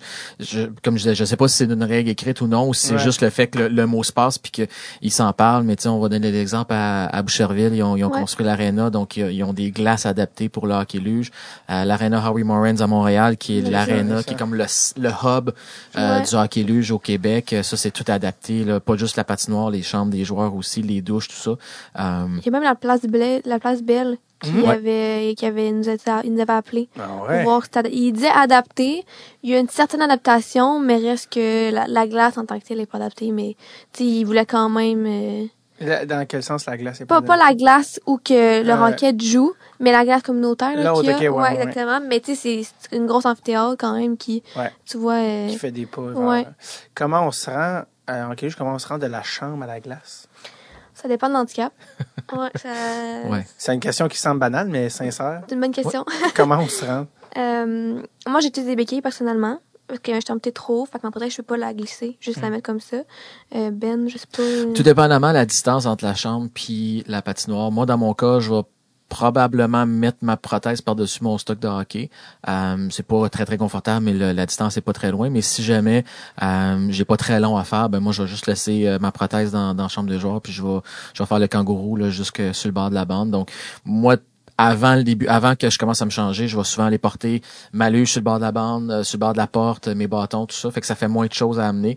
Puis un coup que je suis tout habillé, ben là, euh, comme je disais, là, je fais le kangourou jusqu'à jusqu'à la porte, j'embarque dans ma luge, puis après ça, bon, on se on se laisse on, tout- du mieux qu'on peut, tout dépendamment de la de l'aréna, mais on, on embarque sa glace. Sinon, il y a aussi l'option, euh, si je si je compare ça, mettons, l'aréna Harry Morans à, à Montréal où on est souvent, euh, l'endroit où le, le- le- il y a comme deux portes de, de, de Zamboni qui ont été euh, ajoutées. La Zamboni, elle passe pas là du tout, là, mais ils ont rajouté des portes pour nous permettre de, de s'installer sur nos luges. Fait que les gars, les gars, les filles, ils arrivent avec leurs chaises roulantes, ils s'installent dans leur luge. Puis là, ben, on a le, le coaching staff qui tasse les chaises roulantes euh, des joueurs. Puis euh, euh, il y a un plexiglas aussi qui est installé là. Fait que là, un coup que la Zamboni est débarquée, il ouvre les portes. Puis là, on fait juste avancer comme Raph disait tantôt, là, avec le plexiglas par terre, là, puis on embarque sa glace. Sinon, quand on est plus, on joue un peu plus élite, euh, généralement, il y a même des plexiglas qui vont se rendre jusqu'à la porte de la chambre. Puis t'embarques ta, ta luge dans, dans la chambre ou juste juste l'autre côté de la porte de la chambre. Puis tu peux tu peux patiner sur le, le plexiglas pour te rendre justement mettons aux portes des joueurs euh, normal. Puis embarquer avec des, un petit step sur la glace direct. Ok. Ouais. On a beaucoup parlé de hockey, on a de, de hockey luge, évidemment, mais Mm. on n'a pas parlé beaucoup de vous, dans le sens de, ben, de vous, oui, de votre histoire, mais de vos vies dans le sens- en dehors du hockey. Euh, toi, euh, Raphaël, t'es encore jeune, t'es, j'ose croire que t'es encore à l'école. Ouais. T'es au cégep? Au cégep, ouais. Euh, c'est à quoi ça ressemble ton horaire? Euh, l'en- l'entraînement hors glace, sur glace, concilié avec l'école, concilié avec faire des podcasts, non? Pas. Mais euh, tout ça dans, dans une semaine, à quoi ça ressemble une semaine typique dans ta Euh, dans ta vie? ben moi j'ai de l'école à tous les jours euh, au cégep. Je suis en Orlet de communication. Mhm. Euh, je suis dans le programme sport études par chance. Donc euh, quand je pars pour un camp d'entraînement ou quoi que ce soit, euh, C'est reconnu. là. ouais c'est reconnu. Ouais. Puis quand j'ai des entraînements justement, ben mon horaire est fait en, avec euh, mes entraînements. Puis euh, c'est ça. Donc j'ai de l'école à tous les jours. Je m'entraîne trois fois semaine, deux trois fois semaine dans le gym à mon école sur l'heure du dîner. Puis euh, je m'entraîne trois fois sur glace le mercredi, samedi puis dimanche. Qui- Qu'est-ce que. Est-ce que tu. Est-ce que tu trouves ça difficile, tout ça? Est-ce que tu trouves ça trop ou t'es- tu te dis, ah non, j'aime? Euh, je fois, trouvais ça plus difficile quand j'étais au secondaire, honnêtement. Hmm. Parce que j'avais pas des trous. Tu sais, je veux dire que c'est ça. Au cégep, tu vas dans tes cours, mais j'ai des trous de une journée comme le mardi, je commence juste à 4 heures à l'école pour un cours de 2 heures, tu sais, Ouais. fait 4 à 6. Fait que toute la journée, ben, c'est ma journée que je vais tout aligner mes affaires pour la semaine. C'est juste philo, à fait c'est pas, non, c'est pas mais euh, non, c'est ça. Fait que je vais tout aligner mes affaires, faire mes devoirs, euh, puis tu sais, fait que c'est ça fonctionne vraiment bien, puis j'ai des trous, fait que je peux vraiment euh, adapter mon horaire avec mes entraînements, puis Est-ce que tu désires aller à l'université après? Ouais. Ouais, je suis dans un prix universitaire, que j'ai comme pas le choix. T'es dans un quoi, t'as dit? dans un prix universitaire. Dans un pas- prix universitaire? Ouais, mais mon programme, c'est un prix universitaire. Ça veut dire quoi, ça? Mais en fait, c'est que ça me donne rien en tant que tel. Je peux pas faire pratiquer mon métier. OK. Fait qu'en dans la communication, j'ai, je, vois plein d'affaires, le journaliste, animation, puis tout ça. Fait Ça, ça va de soi qu'il faut que tu fasses un bac, c'est ça C'est ça, exactement. Puis c'est quoi qui, c'est quoi qui t'intéresse? Qu'est-ce que tu as envie de faire? Euh, J'aimerais ça garder un travail qui touche encore au sport parce que je trouve que ce que j'ai vécu en tant qu'athlète pourrait me servir grandement dans mon métier. Mm-hmm. Euh, J'irais pas jusqu'à dire journaliste. euh, journaliste écrit, j'ai essayé euh, à l'école puis je tripe moins. Mm-hmm. Mais peut-être plus euh, discuter pendant un match ou euh, peut-être Ouais. une job d'animatrice euh, Ouais. dans un autre show de sport, ça serait le fun. Euh, sinon, peut-être dans l'événementiel. Euh, je me donne mes, mes deux ans de cégep pour vraiment toucher le plus de choses possible puis Ouais. euh, prendre ma décision après. C'est pas mal ça, le concept du cégep. euh, Ouais, faire le plus d'erreurs possible Ouais. pour après savoir. Euh, tu parlais de relier ton hockey et ta job. Ben, euh, je pense que le hockey a tranquillement mené à ta job, de ce qu'on parlait juste avant de commencer. Oui, ben moi, écoute, euh, dans mes dernières années avec l'équipe nationale, j'ai été, euh, j'ai été engagé avec euh, avec un programme de la Banque Royale qui était le programme athlète olympique RBC. Et puis euh, donc ça, c'est un programme qui engage des athlètes olympiques paralympiques pour donner des ambassadeurs. Puis j'ai fait ça pendant à peu près trois ans et demi.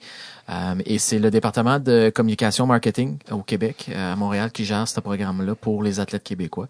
Puis quand j'ai pris ma retraite sportive en 2014, il y a, euh, il y a le vice-président de ce département-là qui dit écoute, j'aurais besoin d'un petit coup de main pendant une couple de mois pour euh, pour aider à la transition, là, congé de maternité, euh, retraite et tout ça. Euh, donc j'ai j'étais déjà avec eux depuis trois ans et demi, donc j'ai continué à temps plein pendant quelques mois. Et puis après quelques mois, euh, le VP nous voit et dit ben écoute, je m'excuse, mais tu t'en vas pas, euh, tu, tu, tu quittes pas, tu restes avec nous, on a on a besoin de toi. Fait que j'ai eu la chance de, de non seulement d'avoir un emploi euh, qui était adapté à mon horaire de hockey pendant trois ans et demi quand je jouais au hockey, mais que j'ai eu la chance d'avoir une job à temps plein là, tout de suite en sortant de, Wow. du sport. Donc euh, ça, ça a été vraiment un, un gros plus parce que c'est un, c'est un gros, euh, c'est un enjeu pour plusieurs athlètes. Euh, heureusement, on en parle, j'en entends parler de plus en plus. Donc, il essaie de préparer les athlètes de plus en plus tôt à leur après-carrière sportive. Mais moi, j'ai vraiment, écoute, euh, j'ai, je vais toucher du bois là. Ça a été vraiment euh, une très belle chance que j'ai eue là, de ce côté-là. Donc, euh, on- la transition carrière sportive à carrière professionnelle a été très, a très simple pour moi. Heureusement. Ouais. C'est quoi pour vous, euh, selon vous, le- les défis du quotidien reliés à votre. euh, ben, je sais pas si on appelle ça un handicap, mais en tout cas, c'est, est-ce qu'il y a des défis dans le quotidien que vous dites, ah, c'est, ça, c'est quelque chose que les gens ne sauraient pas, euh, des choses avec lesquelles on deal? C'est quoi, c'est quoi vos défis au quotidien? Est-ce qu'il y en a? Est-ce que. euh, parce que je veux pas vous mettre des, je veux pas mettre des réponses dans la bouche. Vous avez l'air de deux personnes qui vivaient leur vie à, à 100%. Ouais, mais je pense que on, on est Ou est-ce qu'il y en avait au euh, début que tu as oublié maintenant, mais que, que- parce que tu t'es habitué, mais tu t'es dit, OK, j'ai fallu que j'adapte ça ou ça? Ou... Ben, c'est sûr que moi, mettons, au cégep, euh, les marches, euh, trop d'étages, euh, je suis capable. Je- on mais se tanne vite, on C'est se tanne ça, si je me vite. tanne. Fait que, tu sais, mettons, je prends l'ascenseur. Mais c'est pas des. Je pense pas qu'il y a quelque chose qui fait qui a vraiment changé ma vie de dire comme, hey, ça, je suis pas capable de le Ouais, faire. ouais. là. Ouais, y a-t-il des À choses part que tu pas dis, la je peux pas ronde, faire? là. Ça, pas mal c'est- juste ça, ça. c'est une forme de bénédiction, d'une certaine manière. Ah, Dans le sens que la ronde, l'odeur de pizza, des gens qui te Ouais. pour que tu ailles taper des toutous, moyen, mais Ouais. Mais. non, mais. la maison hantée. Non, il y a pas. euh, En fait, c'est les, les limitations, c'est c'est cliché ce que je vais dire, mais c'est nous autres qui les mettent. Ouais, on, se met nos propres Ouais. limites, puis euh, puis c'est- c'est c'est niaiseux à dire, mais souvent nos limites à nous autres vont être plus loin que les limites de plusieurs personnes qui sont qui ont leurs Mhm. deux jambes. Là. Ouais. Euh, Est-ce que c'est est-ce que c'est déjà surpris à te mettre des limites? Puis à faire que- comment c'est que j'y ai pensé Est-ce que tu es déjà surpris à te mettre une limite puis après ça la déconstruire dire non non c'est pas vrai je peux? Moi, je pense que oui. ouais? Mais c'est pas quelque chose de. Moi, c'est plus au niveau de. Genre de l'amour, les relations. Ouais. Mais c'est pas comme. Tu sais, oui, j'y pense. c'est- Ben, c'est pas ça, c'est un sujet quand même un peu deep, là. Je sais pas si toi, tu, tu l'as vécu, mais comme. Je trouve que surtout. Les gens, ben, je, je prenais les hommes. Parce que Mhm. nous, les femmes, on est comme un peu plus ouverts d'esprit. Mais les hommes, surtout, ont plus un blocage, un petit peu, sont moins à l'aise. C'est plus le physique qui compte ouais à mon âge. Puis fait que ça, c'est plus des, des barrières que je me mets. Puis de dire comme, ah ouais, mais tu sais, il va peut-être préférer qu'il y ait une fille qui n'a pas d'handicap, puis Ouais. qui est corps parfait à moi, tu sais. Fait que c'est peut-être des choses comme ça, mais pas des affaires dans mon quotidien comme monter une marche, me rendre Ouais, ouais. Il y a rien de... je trouvais ça intéressant euh, c'est que- je trouvais ça vraiment intéressant que tu parles de ça parce que justement dans les rapports sociaux dans les relations surtout justement à, à l'adolescence cégep université comment ça se passe? Est-ce que tu comment tu trouves que les gars réagissent? Puis par rapport comment toi aussi justement si, si tu penses que tu viens de dire comme quoi ça, Mhm. ça, ça peut dire ça te complexe mais tu y penses est-ce que c'est parce que justement la manière que les gens réagissent tu le vois que sont pas à l'aise ou tu? Mais c'est parce que je pense que les, les gars qui disent, mettons, j'ai, j'ai une couple de gars, puis ils disent, euh, ah ouais, je comprends, ça change rien, mais au fond de lui, il y a quelque chose qui, qui Hum, perturbe encore puis qui Ouais. le préoccupe mais c'est normal tu sais Ouais. t'as jamais dealé avec euh, avec quelqu'un qui a un handicap ou tu sais Ouais. ça peut être une sorte d'un peu de malaise mais j'ai l'impression qu'ils comprennent jamais en général ce que ça peut impliquer comme réalité fait que je pense plus que c'est ça parce qu'au niveau de faire des amis quand ça dérange pas parce qu'un ami c'est un ami tu sais c'est pas mais t'afficher en couple avec une personne qui a une différence physique dans, dans la société qu'on vit en ce moment, qui est vraiment axée beaucoup sur le physique, justement, qu'on voit sur Instagram et tout, mhm. ben, il y a beaucoup de, de gars que ça va les bloquer. Puis, ils vont, ils vont essayer, puis à un moment donné, il y a rien. Ils vont dire, ah, peut-être que ça va changer dans ma tête, mais ça, ça tu l'as marche. vécu ouais, une- ouais, une couple de fois, je pense. Ouais. c'est vraiment intéressant Ouais, c'est intéressant, mais tu sais, je suis pas dans la tête d'un gars, j'essaie de comprendre, tu sais, je- puis trouve que c'est un peu touché parce que je veux pas à m'avancer sur des choses que peut-être que c'est pas pas tout ça, là. ouais ouais mais de ce que j'ai vécu, ça pourrait cliquer en tant que personne, tu sais, comme, mais ça ira pas plus loin parce que il y a un malaise qui s'installe, tu sais. Qu'est-ce que tu aimerais que les gens qui, qui datent quelqu'un qui a un handicap sachent? tu sais? Ben que oui, je suis différente, mais que on est tous différents. Mhm. Puis que peut-être que moi, ça paraît, ma différence paraît, mais toi, une différence, Ben une différence. On a toute une différence, puis que même si moi, je l'expose, ben je l'utilise tout le temps en positif. Fait qu'il faudrait juste qu'il fasse la même chose, tu sais, de pas le voir le négatif comme, hey, mon dieu, il manque une jambe, quel, qu'est-ce que mon chum de hockey va penser que je avec une fille qui manque une jambe, tu sais. Ouais. Fait que, tu sais, c'est plus de voir le positif d'une personne, tu sais, qui joue au hockey, tu joues au hockey, point commun, tu sais. Tu vois, ce que ça m'a apporté mon attention, c'est ça, tu sais. Fait que c'est toutes des choses comme ça, je me dis de comme, arrêter de tout le temps, tu sais, on est tout le temps, on dit, on accepte la différence, on est pour ça, mais on l'est pas complètement, là, tu sais, on en soucie Ouais. tout le temps. Fait que c'est vraiment de, parce que c'est pas, je pense pas que c'est mental, le- qu'est-ce qui pourrait tout se faire après, comme, comment ça fonctionne dans ta vie, tu sais, c'est Ouais. vraiment euh, l'apparence. Ouais. Est-ce que tu es, est-ce que t'es, euh, est-ce que t'es déçu de ça? Tu te dis-tu comment? euh, semble que, mais en même temps, t'es encore jeune. Genre, je- Mais, Est-ce que ça t'enlève un peu espoir? Des fois, tu te dis, ah, ben là, moi, je veux un chum, puis là, Ouais. les gars sont un peu. Ouais, puis je suis sûre que ça c'était un peu pas parce qu'on dirait que je- ça me limite un peu à trouver quelqu'un comme d'avoir un chum qui doit avoir un handicap lui aussi, tu sais. Toi, tu penses, tu penses que ça. Ben il y a des moments que oui, c'est comme ça. Surtout quand ça vient d'arriver, mettons avec Ouais. un gars que ça ça fail puis comme c'est là que j'ai une remise en question puis que je me dis tabarouette, je vais-tu être? Tu sais il y en a, il y a des handicapés qui sont super beaux, c'est pas ça que je dis là. Mais je veux dire tu sais c'est plate de bon, me dire que va peut-être falloir que je me restreigne à ça que je pourrais pas comme Ouais. mon mon cercle sera pas aussi euh, Ah ouais, C'est élargi que quelqu'un qui n'a pas de différence. ouais. Toi, Ben, euh, comment tu l'as vécu? Parce que t'es en couple, je pense, avec la même fille depuis... euh, Oui, euh, ben écoute, moi j'ai été vraiment chanceux là-dessus parce que quand j'ai rencontré, bon, premièrement quand j'ai rencontré ma, conjointe, j'étais déjà amputé. Puis c'est sûr que l'âge a aidé beaucoup parce que quand j'ai rencontré Véro, j'avais j'étais déjà dans la vingtaine. Écoute, ça fait 19 ans qu'on est ensemble, donc elle a appris à, à me connaître à travers les années. Mais moi, j'étais chanceux parce que euh, ma conjointe, elle, elle, a, elle a comme vu le point, le, le positif de tout ça. Puis, tu sais, on fait des jokes tout le temps, mais euh, c'est juste de dire, ben, c'est normal qu'elle sort avec moi parce qu'on on se parque proche quand on va magasiner au, centre d'achat ou euh, il y a plus de place dans le lit quand on se couche. Ben, il y a pas, il y a pas une jambe droite qui, qui l'énerve euh, quand Ouais. on est couché. Mais, tu sais, c'est- c'est c'est elle qui a fait ces jokes-là. Fait que moi, je trouve ça vraiment le fun parce que C'est toi qui pleures, n'est-ce pas? Ouais, c'est ça. non, mais tu sais, c'est, c'est de voir le fait que pour elle, que j'ai deux jambes, que j'en ai une, ça, ça a rien changé dans sa vie. Ouais. Euh, oui, c'est sûr qu'au début, c'était, c'était, c'était bizarre euh, euh, d'être avec un gars qui a eu un cancer, surtout que sa mère à Véro est, est décédée du cancer, mais euh, tu sais, de dire, ben là, je sors avec un gars qui manque une jambe, ça va-tu être difficile, ça va-tu être différent? Puis elle me l'a dit, écoute, les premières semaines, elle dit, j'étais pas trop sûr, mais elle dit, un moment donné, elle dit, ça change absolument rien. Euh, euh, je suis aussi euh, moron que n'importe quel gars que, qu'elle va croiser ou euh, je suis aussi présent pour elle. Fait que, tu sais, c'est j'ai vraiment, écoute, je, je- suis chanceux d'être tombé sur elle, là, mais euh, les gens m'ont dit que j'étais un peu têteux, mais euh, euh, T'as raison de ouais, mais je- non, non, mais c'est ça. Fait que je, je suis bien content d'être d'être avec quelqu'un comme comme Véro, puis de voir à quel point, ben deux jambes, une jambe, pff, on s'en fout, puis euh, je, je pense que même pour pour Véro, euh, bon, on a adopté euh, Sydney en 2010, notre fille qui qui, qui est vietnamienne. Non, pas Sidney Puis- Crosby pour les Non, gens. non,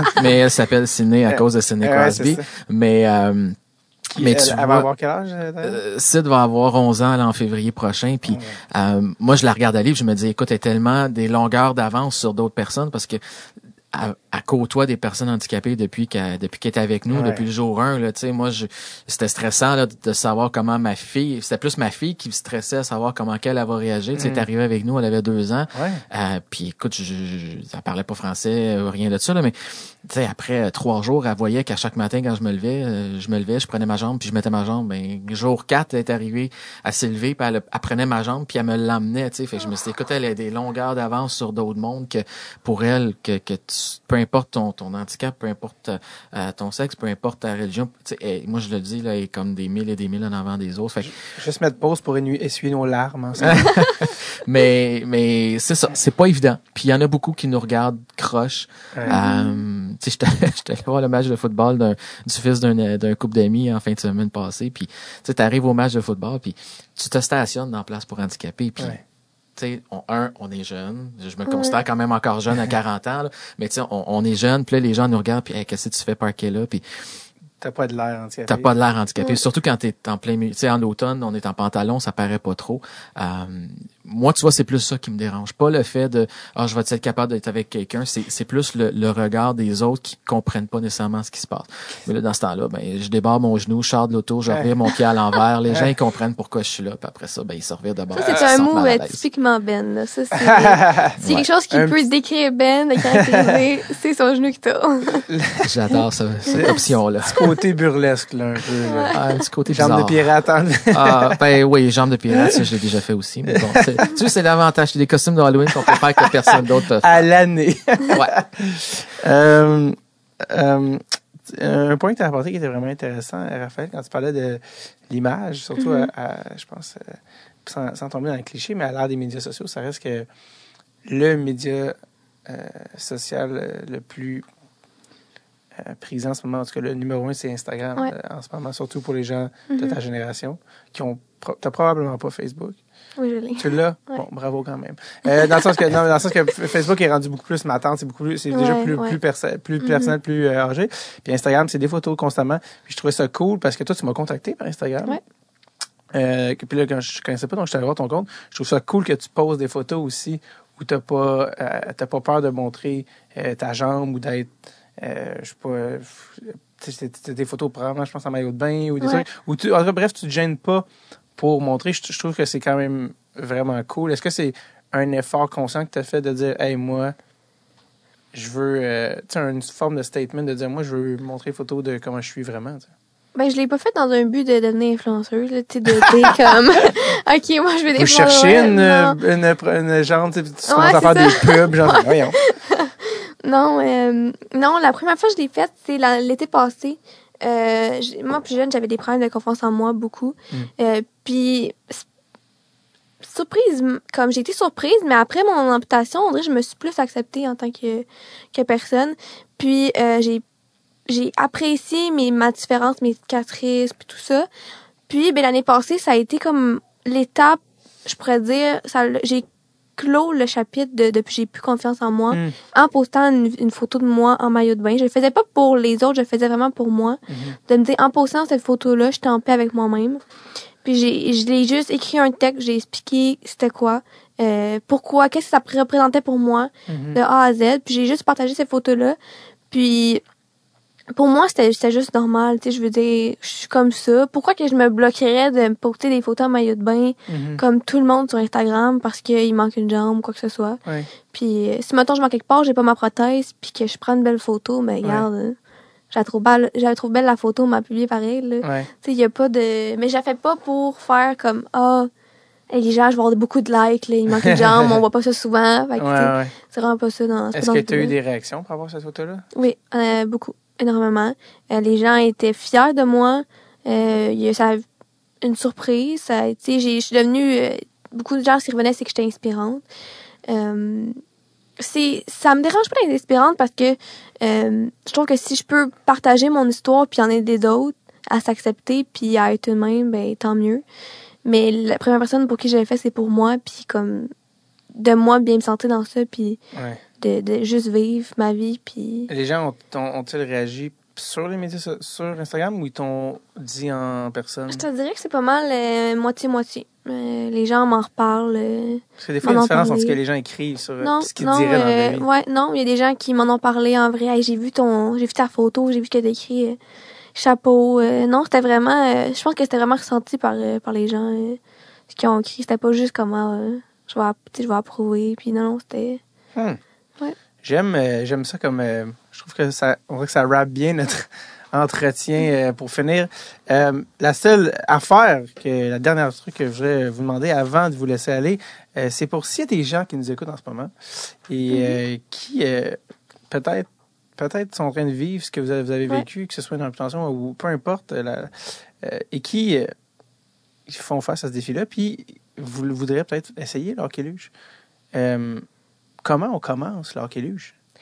Euh, ben, je, je dirais que c'était à Montréal, euh, à part Hockey Montréal. Quelqu'un comme moi ce matin. Ah! Ouais! Mais oui, continue, excuse. mais je peux pas voir, je t'ai Euh, interrompu pour crier Bécomo. Continue.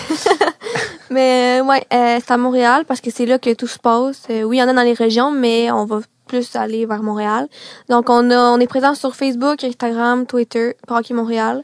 Euh, on a un site internet aussi, par Hockey Montréal. euh, Parce que oui, on a dit beaucoup c'est- hockey luge, là, mais le nouveau terme. Ouais, par hockey. Mais moi j'aime pas honnêtement, j'apprécie moins bien ce terme-là là, t'as dans l'explique. Est-ce que c'est le mot para qui Ouais, gosse? moi c'est ça qui me Ben en fait, c'est tout ce qu'ils ont fait là pour euh, pour faire une histoire courte, c'est qu'ils ont pris le- les sports et ils ont acheté le mot para devant. Donc para hockey sur glace, para natation, para. Hmm. Donc c'est Pour- c'est pour je pense que c'est pour créer quelque chose La de- brand Une paralympique. Ouais, Ouais. quelque chose comme ça, mais euh, OK. mais Donc- c'est para hockey. Cool. Donc, euh, donc euh, tu disais pour donc, communiquer par les médias sociaux, ça, ou? Ouais, médias sociaux, sinon site internet par hockey.ca, je pense, c'est soit .ca.com. Euh, vous écrivez, vous nous écrivez, me contactez, il y a le numéro de téléphone. Vous pouvez Ouais. même me contacter moi. Euh, peut-être Ben aussi si. Euh... Ça va vous redire. Ouais. Ben, les comme, non, non, impliquez-moi pas là-dessus. Non. ben ok, contactez-moi. Puis euh, on fait des essais régulièrement à chaque mois. Puis, euh, Puis pour l'équipement, est-ce que c'est comment comment on fournit tout. Wow. On, ouais, on a la luge, la ouais. luge, les bâtons, luge, tout, tout, tout, tout. équipement de hockey. euh, Wow. De A à Z. Puis euh, on, y a même, il y a même qui- des- Excuse-moi, vas-y. Il y a même moyen de faire un prêt pour une année de- d'une luge, d'un équipement. Wow. Euh, c'est à la... Fait que ça n'engage à rien au début. Puis après ça, ben, si t'aimes ça... euh, Je ris parce que c'est plus accessible que le hockey traditionnel. Parce qu'il y a plein de gens qui peuvent pas jouer au hockey Ouais. parce que c'est trop cher. C'est, Non, viens, on vous fournit un jeu. Mais là, Ouais, puis on a... euh, Depuis l'année passée, on a le programme euh, First Shift euh, qu'on qui a au hockey debout, qui euh, est présent à Montréal. Fait qu'il y a des jeunes de 0, ben de 0 à 18 ans, de, mettons Ouais. 5 à 18 ans, qui peuvent euh, venir euh, essayer. Ça coûte euh, 200 dollars, je pense. Puis t'as l'équipement donné par Bauer, t'as la luge, t'as une coupe de temps, t'as une coupe de temps de glace. Puis euh, fait que c'est vraiment intéressant. Merci vraiment d'avoir été là, Merci Benoît. Merci de, de nous faire un tour. Bravo pour les médailles olympiques. Merci de l'invitation. Benoît le passé. Je me tourne vers le futur. Oui, oui, Raphaël, effectivement. ben, présent et futur, mais euh, bonne chance dans, dans tout ça. On te suit. Euh, on suit évi- évidemment l'évolution du hockey sur le luge féminin. Euh, On rêve d'une équipe canadienne. Mm-hmm. Ouais. Et euh, on te suit là-dedans, Raphaël Tousignan, que vous pouvez suivre aussi sur euh, Instagram et autres. Euh, euh, c'est tout. C'est c'est même, ça finit. Ouais. Merci. non, merci.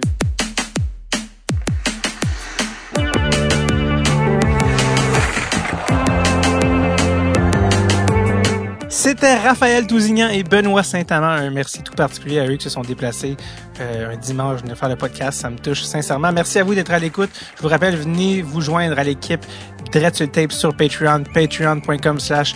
Vous pouvez faire la différence dans la vie de ce podcast. Allez, passez une superbe semaine, les copains. Allez! ouais, c'est cool.